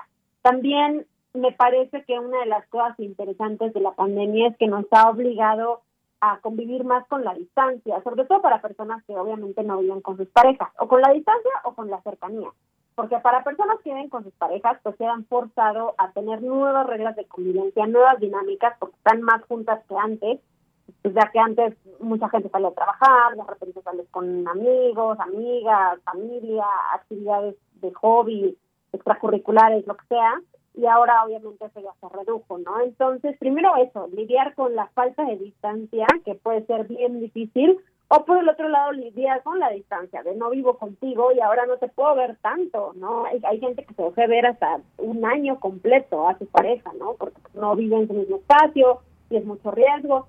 Entonces, creo que desde ahí nos hace replantearnos un montón de cómo lidiamos con las distancias, con los espacios en nuestras relaciones. Eh, y, y, hay quienes dicen, no, pues yo perfecto, lo logré muy bien, me acoplé, me comuniqué, fue un reto, pero lo llevamos adelante y quienes se dan cuenta que de plano pues no es algo que habían trabajado y les cayó como un balde de agua fría y generó crisis importantes en, relaciones o incluso hubo muchas relaciones que terminaron por eso. Efectivamente, hemos visto de todo, pero en esto que, que, mencionas, pues efectivamente hemos tenido que adaptarnos y hemos tenido que en muchas ocasiones que superar el miedo, sobre todo al inicio, quizás el primer año fue el más intenso. Nos eh, decía a través de una nota hace unos momentos la doctora Verónica Montes de Oca que, que durante dos años la COVID-19 ha roto y ha atacado la parte más maravillosa que tiene el ser humano, que es su relación social y sus vínculos físicos y afectivos agregaría yo, eh, en, este momento que estamos ya quizás un poco pues saliendo con más eh, cuidado, con menos miedo, poco a poco. Hay gente que, bueno, nunca paró en sus, en sus relaciones o luego también se hicieron estas, estas cadenas de confianza, de confiar en la otra, en el otro con respecto a cómo te estás cuidando, incluso pues eh, vacaciones o muchas cuestiones que en un principio se nos decía mejor no las hagas porque corre peligro eh, tu vida. ¿Cómo vencer todo esto? Eh, me imagino que no es general para todas las edades como se vive, pero sin embargo tenemos que ir saliendo de esto poco a poco y ver esto que estamos pasando en algún momento como la era post-COVID, pero cómo eh, irnos habituando a lo que vendrá poco a poco y de nueva cuenta con otra vez esta posibilidad de acercamiento, de abrazos, pero poco a poco se va a dar. Esto no, no, ni siquiera sabemos cuándo aún, Mainé. Sí, claro, creo que lo primero es entender cuál es nuestra realidad objetiva, ¿no? Eh, no hay una forma de proceder generalizable porque obviamente cada quien tiene situaciones específicas, ¿no? Que, que tiene que trabajar, que tiene que prever. Entonces, por ejemplo, si yo vivo con una persona que tiene alto riesgo, no sé, por diabetes, tercera eh, algún tipo de enfermedad autoinmune, etcétera, etcétera, mis precauciones van a ser diferentes ah, si yo vivo sola o si vivo con una persona pues perfectamente sana, joven, ¿no? Sin ningún antecedente médico relevante para, ¿no? O sea, que pueda agravar el tema del COVID. Entonces creo que desde ahí ya, ¿no? O sea, ¿qué tanto puedo faltar en mi trabajo? ¿Qué tanto no? ¿En qué espacios me muevo? A lo mejor digo, no, pues yo voy caminando a mi trabajo, tengo una oficina bastante abierta. Ah, bueno, es distinto que yo tomo un metrobús y dos camiones y a la hora pico para llegar al otro lado de la ciudad. O sea, creo que eso es importante tomarlo en cuenta. ¿Cuáles son los riesgos que de verdad tenemos? Aunque obviamente hay muchas cosas que no podemos prever, pero en la medida de lo posible tener eso claro. Porque mucho de nuestro miedo y nuestra angustia también va a salir de ahí. De repente la gente dice, es que ya no quiero tener esta angustia, pero bueno, ¿qué en tu contexto está generando esa angustia? porque está arraigada a algo. Entonces, no, las emociones no son como una cosa que te quieres quitar de la cabeza y te quitas, porque son estados psicofisiológicos que tienen un origen en una circunstancia real. Hay que ver cuál es esa circunstancia y cómo podemos atender esa circunstancia para bajar el miedo. Si yo tengo angustia de que con una persona de alto riesgo, entonces mi miedo o mi angustia puede bajar si tomo ciertas precauciones. Ok, llegando a la casa tengo un bote en el que estoy toda mi ropa, me voy a bañarlo luego. Todas esas cosas pueden hacer que yo sienta que estoy protegiendo un poco más a esa persona. Que simplemente llego y la abrazo así de la calle. Bueno, ahí le estoy poniendo un poco más en riesgo. ¿no? Eh, ahora, creo que también en el contexto de relaciones es importante hablar de cuáles son esos riesgos, miedos y angustias compartidas porque yo puedo decir, ay, la verdad, yo ya estoy tranquila, yo tengo mis vacunas, pues yo me cuido, pero si salgo, voy, veo gente y, la otra persona dice, no, no, no, yo de plano no, yo sigo como con mucha angustia. Entonces, en este caso, tenemos que encontrar puntos medios, porque si yo estoy por todas partes y la persona está angustiadísima, pues entonces difícilmente voy a poder tener una relación constante con ella, porque nunca me va a querer ver por el miedo a que yo llegue y le contagie. Entonces, eso, hacer acuerdos mutuos sobre cómo nos cuidamos, cómo nos vemos, en dónde podemos convivir, qué tipos de convivencia podemos tener, y pues a partir de eso, aterrizando cosas más concretas, que no solo se queden en esta línea angustia, como, ok, a mí me angustia, pero ¿qué es lo que me angustia? ¿Cómo puedo atender esto que me angustia? ¿Cómo tú me puedes acompañar en este proceso? Y cómo de, de manera colectiva podemos construir formas de prevención o de contención que nos ayuden a vernos y a conectar estando pues bien, tranquilos, lo más en paz que se pueda. Claro. Y Maine, eh, por último te preguntaría, muchas veces estos eh, pues son impactos psicológicos fuertes. Claro que cada quien le ha afectado de una u otra manera, no a todas y a todos nos afecta de la misma manera. Pero esa parte de la psicología, ¿cómo nos afecta en la parte emocional? Por ejemplo, se dice que el abrazo tiene un poder muy fuerte. Cuando abrazas a alguien con todo tu cariño y recibes ese abrazo también, pues bueno, se genera, se genera un bienestar en la mente y en la, en la parte emocional. ¿Cómo hemos sido afectados en la parte emocional y muchas veces no se alcanzan a detectar esos síntomas cuando quizás es necesario ya acudir a algún psicólogo, alguna, algún, alguna cita con un eh, psicoterapeuta para que nos pueda ir guiando en este, en este camino? Sí, claro, pues un impacto psicológico siempre tiene por muchos factores y va mucho más allá de la enfermedad eh, la enfermedad como tal creo que ya pues poco a poco tenemos más herramientas para afrontarla, para cuidarnos de ella, para prevenirla, para incluso si nos da eh, minimizar el impacto. Pero hay muchas otras cosas de lado que también angustian un montón, ¿no? Estamos en contextos complejos, sociales, económicos, eh, la inflación está terrible, ¿no? Y todo eso tiene que ver con la pandemia, ¿no? La pandemia no solo es una cuestión de salud, eh, física de, que un virus entre a tu cuerpo, sino que impacta todos los sectores de la población de maneras diferenciadas y esos impactos pues nos angustian, sí, angustia, eh, no, no, tener muchas certezas, no entender cómo se va a resolver esto, en cuánto tiempo vamos a poder dejar de usar cubrebocas, eh, qué, qué va a pasar ¿no? con, con las crisis que tenemos encima, financieras, políticas, etcétera creo que eso siempre afecta, ¿no? Y sentirnos aislados o, no con la posibilidad de conexión que antes teníamos, pues empeora todo, porque en efecto es diferente poder hablar con alguien por teléfono a poder ver a una persona que quieres y abrazarla y estar sin cubrebocas y apapacharse. Creo que definitivamente mm, merma mucho las relaciones. Y en ese sentido sería importante como tener protocolos para, o sea, cómo puedes acercarte a las personas, cómo las personas permiten que te acerques a ellas, ¿no? Hay quienes sí te abrazan, hay quienes dicen, híjole, yo todavía no, porque me angustia, y también se vale, ¿no? Pero tener claridad sobre eso y, y poder irnos acercando poco a poco, pero definitivamente yo recomendaría a toda persona que esté atravesando esa circunstancia de vida, si tiene la posibilidad, que acuda a un espacio de cuidado de, o atención en la salud mental.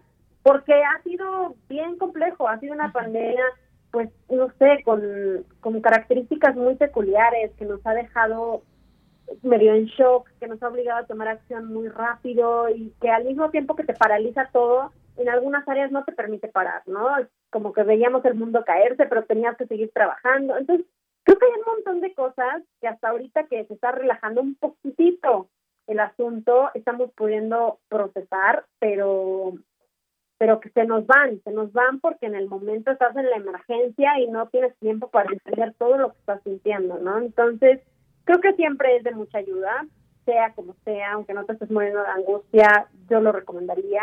Pero si de repente te das cuenta de que sí te está costando mucho trabajo readaptarte, conectar, baje, baje la angustia, que eso es algo que te sigue paralizando, etcétera, pues sí es importante ir a un espacio de atención a salud mental, donde te pueden dar herramientas y puedes construir un espacio seguro para explorar lo que sientes, lo que te ha pasado, cómo has vivido esta pandemia, y, y pues sí, para simplemente tener más formas de transitarlo de una manera consciente, responsable y que te permita seguir construyendo en la vida de la forma en la que se puede en este momento. Bien, pues Mainé Cortés, muchas gracias por estar con nosotros, platicarnos de estos temas que pues evidentemente estamos viviendo, padeciendo en muchos casos y que siempre sepamos que hay una opción que nos puede acompañar y que nos puede ayudar. Muchas gracias por estar con nosotros aquí en Prisma RU. Muchas gracias. Hasta luego, te mandamos un abrazo. Igual, hasta luego. Buenas tardes a Mainé Cortés, psicóloga fundadora del Laboratorio Afectivo. Gracias a todas y a todos ustedes los mensajes que nos están haciendo llegar. Continuamos. Tu opinión es muy importante. Escríbenos al correo electrónico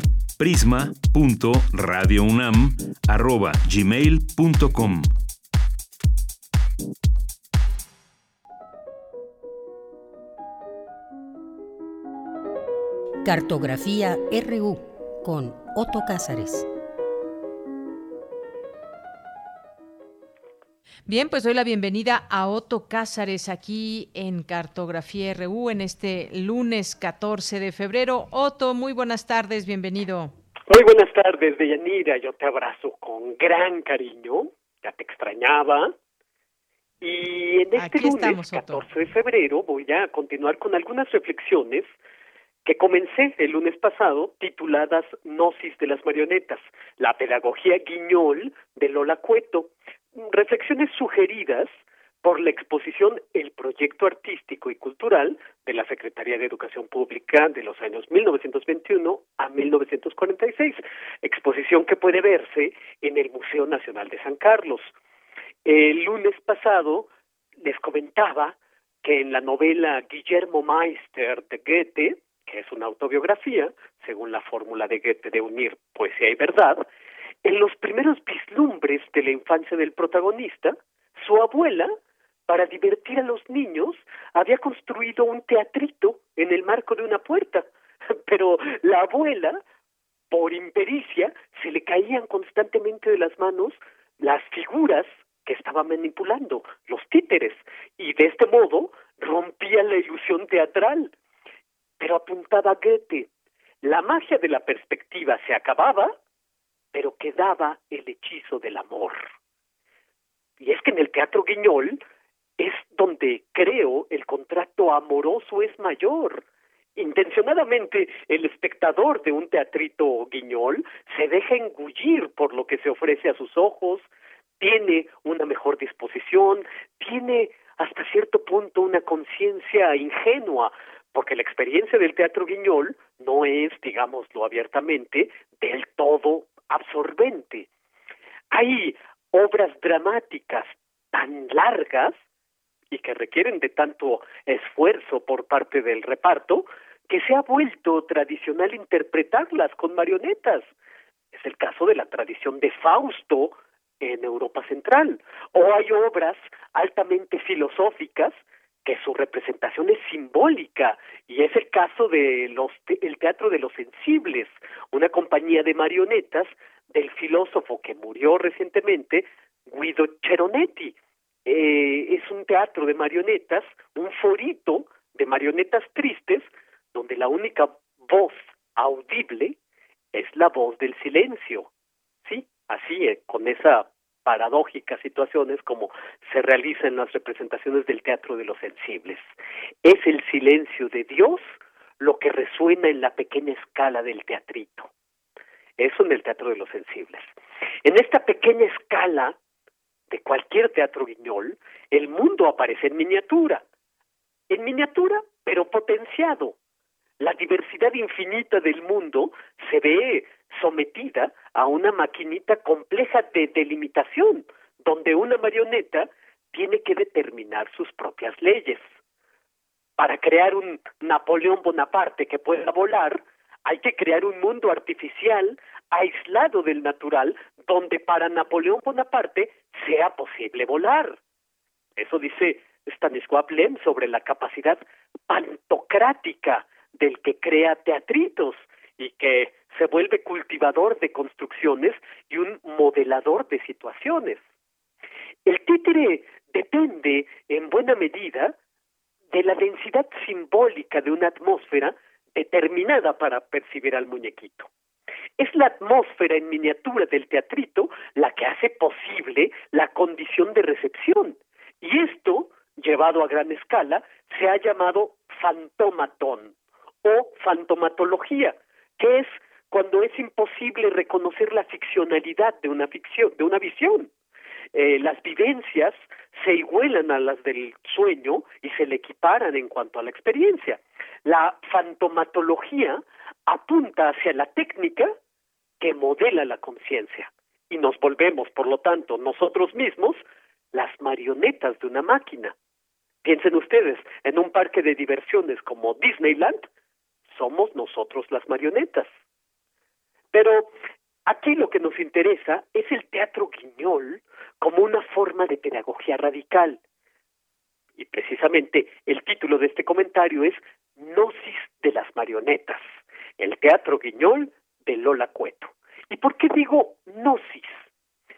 Permítanme explicarlo en algunos, en algunos minutos. El autoconocimiento es el verdadero aprendizaje del sujeto. Haciendo, realizando, el sujeto descubre su propia esencia. Habita en el autoconocimiento una, llamémosla así, una mística del conocimiento, el misterio agazapado que hay en todo proceso cognitivo, eso es la gnosis.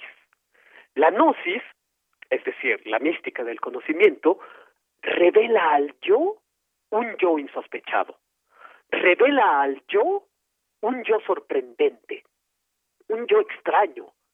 El amor y la intuición son desde luego vehículos de este descubrimiento, como nos lo hizo ver Goethe hablando del teatrito de marionetas de su abuela en su novela Guillermo Meister.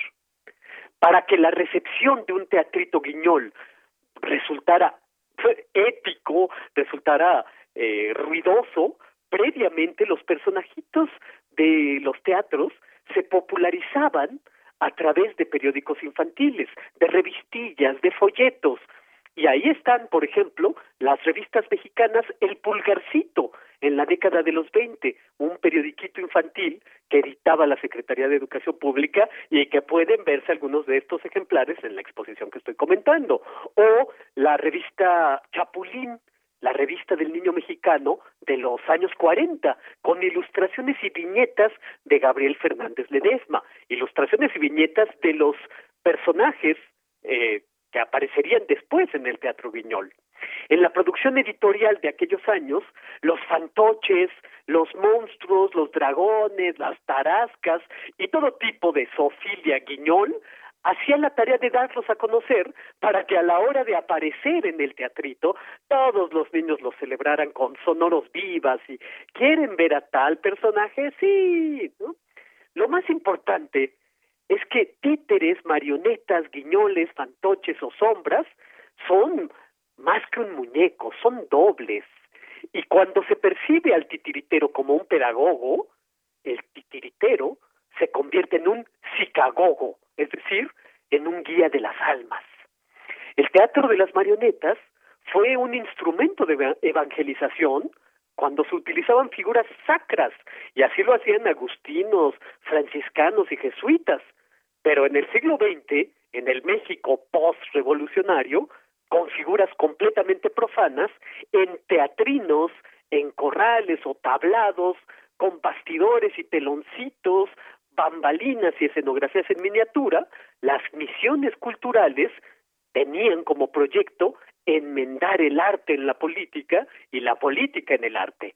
E hicieron campañas de alfabetización e higiene con brigadistas titiriteros, y esto dentro del contexto de los programas didácticos. El teatro guiñol mexicano, en los años 20, 30 y 40, fue una pedagogía alterna y tuvo tres importantes grupos. El Comino, que fue dirigido por los hermanos Lolo y Ramón Alba de la Canal, el Teatro del Nahual, o Teatro Rin Rin, como también se le conoció, que era comandado por Lola y Germán Cueto, y el Teatro Periquito de Graciela Amador. En la exposición que estoy comentando, el proyecto artístico y cultural de la Secretaría de Educación Pública, eh, el aspecto del Teatro Guiñol tiene un importante núcleo museográfico. Y ahí, si ustedes visitan la exposición, podrán ver los telones, las magníficas marionetas que hacían Lola Cueto, Enrique Azad, Graciela Amador, pero también podrán ver eh, colecciones de estampa y grabados de personajitos de estas obras, diseños de los personajes, hay incluso guiones mecanografiados, escaletas, invitaciones, los periodiquitos que acompañaban y daban a conocer a los personajes de estos que les acabo de hablar, y me parece muy importante que se haga una revisión de esta pedagogía alternativa y en todo caso radical. Voy a apuntar de forma muy rápida tres ideas que rescato en torno a la pedagogía guiñol de Lola Cueto. Uno, la pedagogía guiñol amplía las posibilidades de cognición humana. porque apunta a la gnosis, es decir, a la autoformación.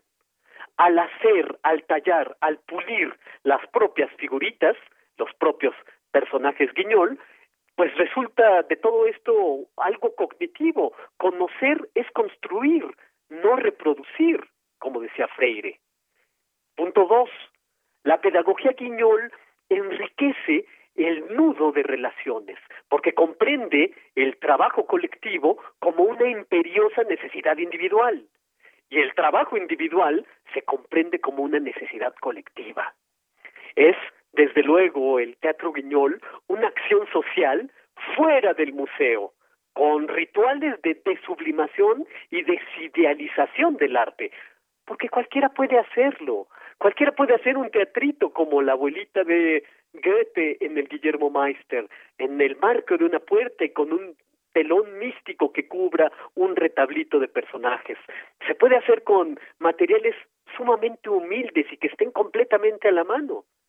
Y punto número tres es que quien hace teatro guiñol se, se autodocumenta, porque a nadie más le importa. Cada uno tiene que disciplinarse para, hacerle, para ser el encargado de llevar su propia bitácora y registro.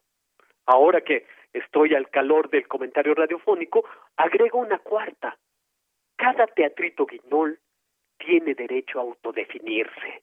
Y díganme ustedes si no es esto una característica de la libertad, la libertad de autodefinirnos. Visiten la exposición eh, que se puede ver en el Museo de San Carlos, porque es interesantísimo todos estos horizontes pedagógicos alternativos y que creo podrían sernos significativos para nosotros, personas de la segunda década del siglo XXI. Esto es lo que yo tengo que decir este lunes 14 de febrero de 2022. Bien, Otto, pues muchísimas gracias, como siempre, aquí atentos a tu cartografía RU de este día. Un abrazo. Un abrazo y hasta el próximo lunes. Hasta luego. Continuamos. Cultura RU. Bien, pues nos vamos ahora con esta sección de cultura con Tamara Quirós.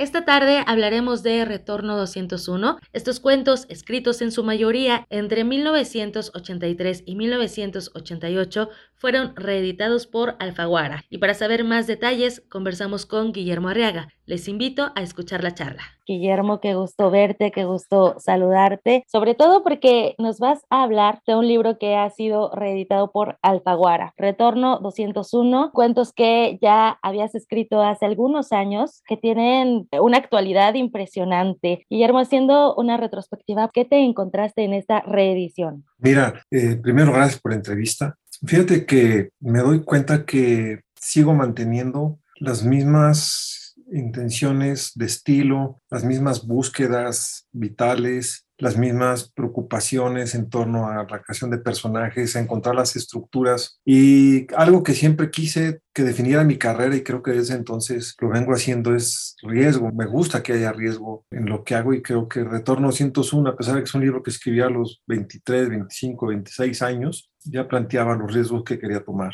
Oye, platícanos acerca del el título. Por ahí de en la década de los 20 se comenzaron a financiar a los trabajadores del Estado, ¿no? Y por ahí de los 40, entre los 40 y los 50, con estas ideas de urbanismo europeo, llega Mario Pani a la Ciudad de México y construye unidades. Y me gustaría que nos platicaras qué te ha dejado a ti esta referencia de la vivienda colectiva, de la unidad familiar. Mira, eh, la unidad modelo es una unidad, como tú lo dices, diseñada por Mario Pani, basado en la, arquitectura funcional de Le Corbusier. Mario Pani, para los que no sepan, construyó el multifamiliar frente al Hospital 20 de Noviembre, construyó Tlatelolco, pero la unidad modelo era un proyecto completamente distinto. La unidad modelo es la intención de tener un espíritu de pueblo chico en ciudad grande, una comunidad que pudiera tener convivencia, que pudiera tener comunicación, que pudiera tener todos los servicios a su alcance, que no necesitara moverse mucho y por lo tanto eh, se hacía más fuerte el, el, sentido de comunidad y se construyó para que el Sindicato Nacional de Trabajadores de la Educación y el Sindicato de Periodistas tuvieran acceso a viviendas. La idea de, de, de, Pani cuando hizo la unidad modelo, que es el lugar donde yo crecí, es que tuvieras al alcance el supermercado, la iglesia, las escuelas, y inventó tiras de locales, lo que ahora los americanos llaman strip mall. ¿No? Tiras de locales donde en un local está el carnicero, en otro está el verdulero, como un mercado abierto. Y bueno, yo la verdad me siento muy orgulloso de haber crecido en unidad modelo. Me llenó de historias, de personajes, de puntos de vista. Y además, déjame decirte algo, es una colonia muy culta. El sindicato de maestros por un lado y por otro lado, ahí vivían intelectuales muy importantes de la cultura mexicana. Nos vamos a encontrar con diversos temas, amistad, amor, lealtad, hipocresía, con la infancia también, incluso con violencia, con odio. Cada cuento tiene una estructura distinta. ¿Podrías platicarnos del proceso creativo de estos cuentos que de una u otra forma son el inicio y el sello que te caracteriza, ¿no? El ir uniendo las piezas a través de la narración e ir uniendo también las historias. El primer cuento con el que se abre esta reedición abordas algunos temas tabú, ¿no? También son temas que a veces incomodan. Eh, digo, yo me descubrí eh, leyéndote, queriendo saber más de esta versión de un mismo hecho, ¿no? Porque puede suceder algo y cada, cada uno de los involucrados va a tener su propia versión. Platícanos cómo abordar estos temas. Lili, digo, Retorno uno abre con Lili, que es el cuento más brutal. Es lo más brutal que he escrito en mi vida. ¿Por qué? Porque supuesto inocentes, niños de 12, 13 años, se convierten en violadores y asesinos. No estoy haciendo ningún spoiler porque la primera línea dice, mis hijos la mataron. Una historia difícil donde hermanos empiezan a abusar sexualmente y luego físicamente de su prima con un severo grado de síndrome de Down, a la que los padres ingenuamente se las encargan para que la cuiden y pues estos aprovechan para perder su castidad con ella. Este cuento traté de hacer algo, a mi juicio, arriesgado, que era hacerlo solo con diálogos sin decir quién hablaba y sin especificar la edad de, cada uno, sino que la gente fuera más o menos eh, descifrando quién habla y qué edad tienen y poco a poco ir cayendo en el horror de lo que hacen estos muchachitos. Hay otro cuento que es el que finaliza, Tarde. ¿Cómo surge este último cuento? Lo escribí especialmente para esta edición. No está incluida en las ediciones previas de Retorno 101, pero Mayra González, mi editora, me dijo, oye, para esta nueva edición vamos a darles un extra, un plus a los, a los lectores. ¿Por qué no escribes un prólogo y escribes un cuento nuevo? No solamente escribí un prólogo y escribí un cuento nuevo, sino incluí un cuento que tenía perdido, que descubrí recientemente, que se llama Trilogía. Y Tarde es un cuento escrito solamente en sustantivos. Yo siempre quise el reto de a ver si puedo escribir algo y conmover solo con sustantivos, sin un solo verbo, sin un solo adjetivo, solo sustantivos. Entonces, para lo que no sepan qué es hablar en sustantivos, es corbata, coche, hotel, cama, lluvia, tráfico. Todos son sustantivos. Y a tratar de la cadencia y de cómo están pegados cada uno con el otro, trato de contar una historia, una historia de amor que termina trágicamente. Para los próximos días, ¿hay alguna presentación? No por el momento, porque cuando lo estábamos planeando llegó el Omicron y nos vamos a esperar un poco. Pero sí, yo quiero hacer una presentación aquí cuando ya pueda entrar la gente. Cuando se presentó El Salvaje llegaron 500 personas. Si quisiera otra vez tener auditorios llenos, para presentar este libro Retorno 201. Hace rato me, me entrevistó una compañera tan joven como tú. Digo, es chistoso, ella tiene 25 años, estar por ahí, ¿no? ojalá. Pero bueno, yo le decía, es un escritor de 25 años que le, de hace 40 años que les habla a una joven de 25 años como tú. Es curioso cómo la persona que fui cuando escribí esos cuentos. Y me da mucho gusto que jóvenes estén leyendo algo que escribí hace casi 40 años. Y justo en, este momento, ¿cómo has visto este cambio, no? esta evolución con toda la experiencia ya que tienes, con todo el camino recorrido, con todas las otras novelas, con tu trabajo también cinematográfico, haciendo esta retrospectiva, pues ¿qué nos puede compartir Guillermo Arriaga, el ser humano, ¿no? el, que se quita a lo mejor esta mm, faceta de escritor, Guillermo Arriaga como tal? Mira, este, aquí en Retorno 201, cuando ahora que lo volví a releer, me doy cuenta que, que siempre tenía un interés genuino por lo humano. La verdad, tengo una pasión por lo humano. Yo, al contrario de mucha gente que se avergüenza de pertenecer a esta especie, lo dicen en Twitter o en Instagram, yo me siento muy orgulloso de pertenecer a esta especie y me gusta ahondar en lo que los seres humanos sienten. Y creo que de ahí viene el Retorno 201. Y lo exploré a partir de la gente que yo conocía o de las vivencias propias. Hay un cuento de un tipo que está viendo la televisión con su esposa y de pronto empieza a sentir un, un dolor en el brazo izquierdo. Y están saltando el conejo de Nesquik por todos lados en el anuncio y se da cuenta que es un principio de infarto. Y por más que quiera no puede hablar porque está dando el infarto todo lo que da y está su mujer al lado. Y lo que hace es, se tira al piso y se arrastra a buscar sus pastillas de nitroglicerina, que son las que va a ponerse debajo de la lengua y no sabe si va a llegar o no va a llegar. Y a manotazos sabe que se está muriendo. Se lo logra poner y es un momento común y corriente. Viendo la tele puede ser un momento de muerte. Y estaba a una experiencia mía de, de en esa época tuve, se me infectó el corazón, entonces me acuerdo del mismo dolor en el brazo, la sensación de que tienes un gato que te está mordiendo el cuello. Entonces aprovecho vivencias personales con cosas que vi, cosas que experimenté, cosas que atestigué, cosas que me contaron y todo eso lo eché en un molcajete y hacer la salsa. Los más afortunados somos nosotros, Guillermo, sin duda, porque nos haces imaginar, nos haces reflexionar también y, repensarnos en esta pues empatía también por el otro, ¿no? Eh, hay, hay, un cuento en donde sufre un accidente y entonces pierde la vista y su esposa vive con él, ¿no? Con este hombre, pero también nos muestras esta otra historia, o sea, ¿qué pasa cuando, cuando a lo mejor se puede volver una carga a otro ser humano o no lo es? Claro, hay, dos personajes que sufren una discapacidad, uno que queda ciego y otro que queda parapléjico por un derrame cerebral. Y en uno hay el rechazo de la mujer que lo siente como una carga y que está enojada de tener un esposo ciego. Y en la otra, al contrario, es una mujer que se desvive de amor por la persona que quedó parapléjica. A pesar de que todo el mundo cree que va a estar odiando al marido, que le lleva casi 40 años, ella ama enloquecidamente a su marido en silla de ruedas. Entonces quiero mostrar también contrastes de cómo seres que pierden una capacidad, si son o no van a ser amados, si por el hecho de tener una limitante va a ser que el otro te rechace o te acoja. Así es, estos lados oscuros que tenemos también los seres humanos o luminosos. Exacto. Guillermo, ¿algún otro proyecto que tengas en puerta? ¿Alguna otra novela que estés escribiendo o que vayas a publicar? ¿O algo referente al cine que tengas en puerta? Mira, tengo dos proyectos importantes que contarte. Pensé que podía escribir una novela corta, pero ya voy a la página 500 de mi nueva novela y no voy ni a la mitad. O sea que corta otra vez, otra vez una novela choncha. corta no va a ser. Pero, ¿sabes qué? Estoy apostando otra vez. Quiero sentir que la gente diga, por lo menos este se arriesga. Yo, yo no sé si la obra que hago es mala o buena, pero lo que te puedo decir es que sí es arriesgada, que sí trato de jugármela obra por obra. Y con respecto a cine, yo escribí una trilogía basada en accidentes que era A cielo abierto, Amores Perros y 21 gramos. Y vendí los derechos de A cielo abierto por muchos años y los acabo de recuperar. Y entonces decidí que Mariana y Santiago, mis hijos que dirigen de forma conjunta, sea su primer largometraje. Enhorabuena por ello. Muchas gracias. Guillermo, muchísimas gracias por este enlace para platicarnos de Retorno 201. Lo encontramos bajo el sello Alfaguara. Estaremos muy pendientes de esa presentación física y por supuesto pues también te seguiremos en redes. Gracias. No, te lo agradezco de corazón. Te agradezco la entrevista y un abrazo muy grande a ti, a tu equipo y a los radioescuchas, por supuesto. Guillermo Arriaga ha publicado las novelas Escuadrón Guillotina, Un dulce olor a muerte, El búfalo de la noche, El salvaje, seleccionada en varios países como una de las mejores novelas del año, con Salvar el Fuego obtuvo el premio Alfaguara de Novela 2020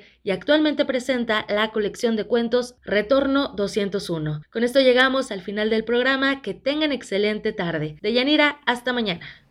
Hasta mañana, muchas gracias Tamara. Y nos despedimos con un poco de musiquita, gracias allá en cabina Andrés, a Denis, aquí en el micrófono y a nombre de todo el equipo, eh, se despide de ustedes de Yanira Morán, lo espero mañana en punto de la una de la tarde. Y nos vamos a despedir con esto de François Hardy, Le Temps de l'amour, los tiempos del amor, hoy día de San Valentín. Con esto nos despedimos, hasta mañana, buenas tardes y buen provecho.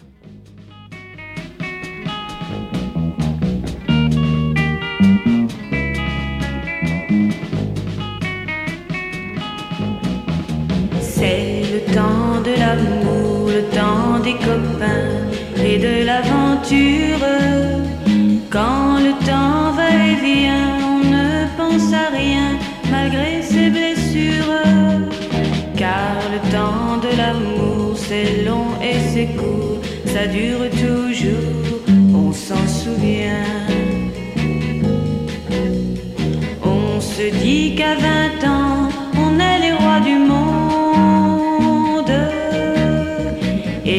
éternellement. Il y aura dans nos yeux tout le ciel bleu. C'est le temps de l'amour, le temps des copains et de l'aventure. Quand le temps va et vient, on ne pense à rien malgré ses blessures.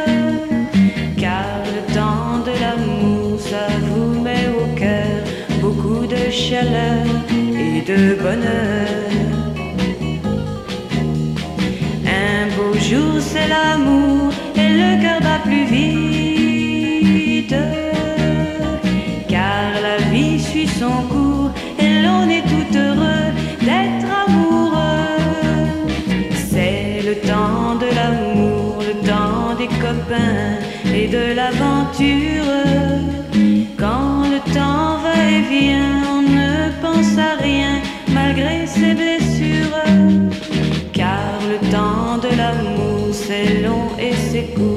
ça dure toujours, on s'en souvient.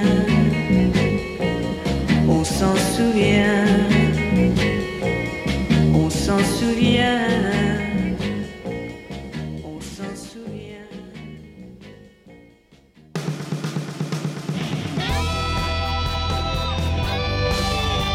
Prisma RU. Relatamos al mundo.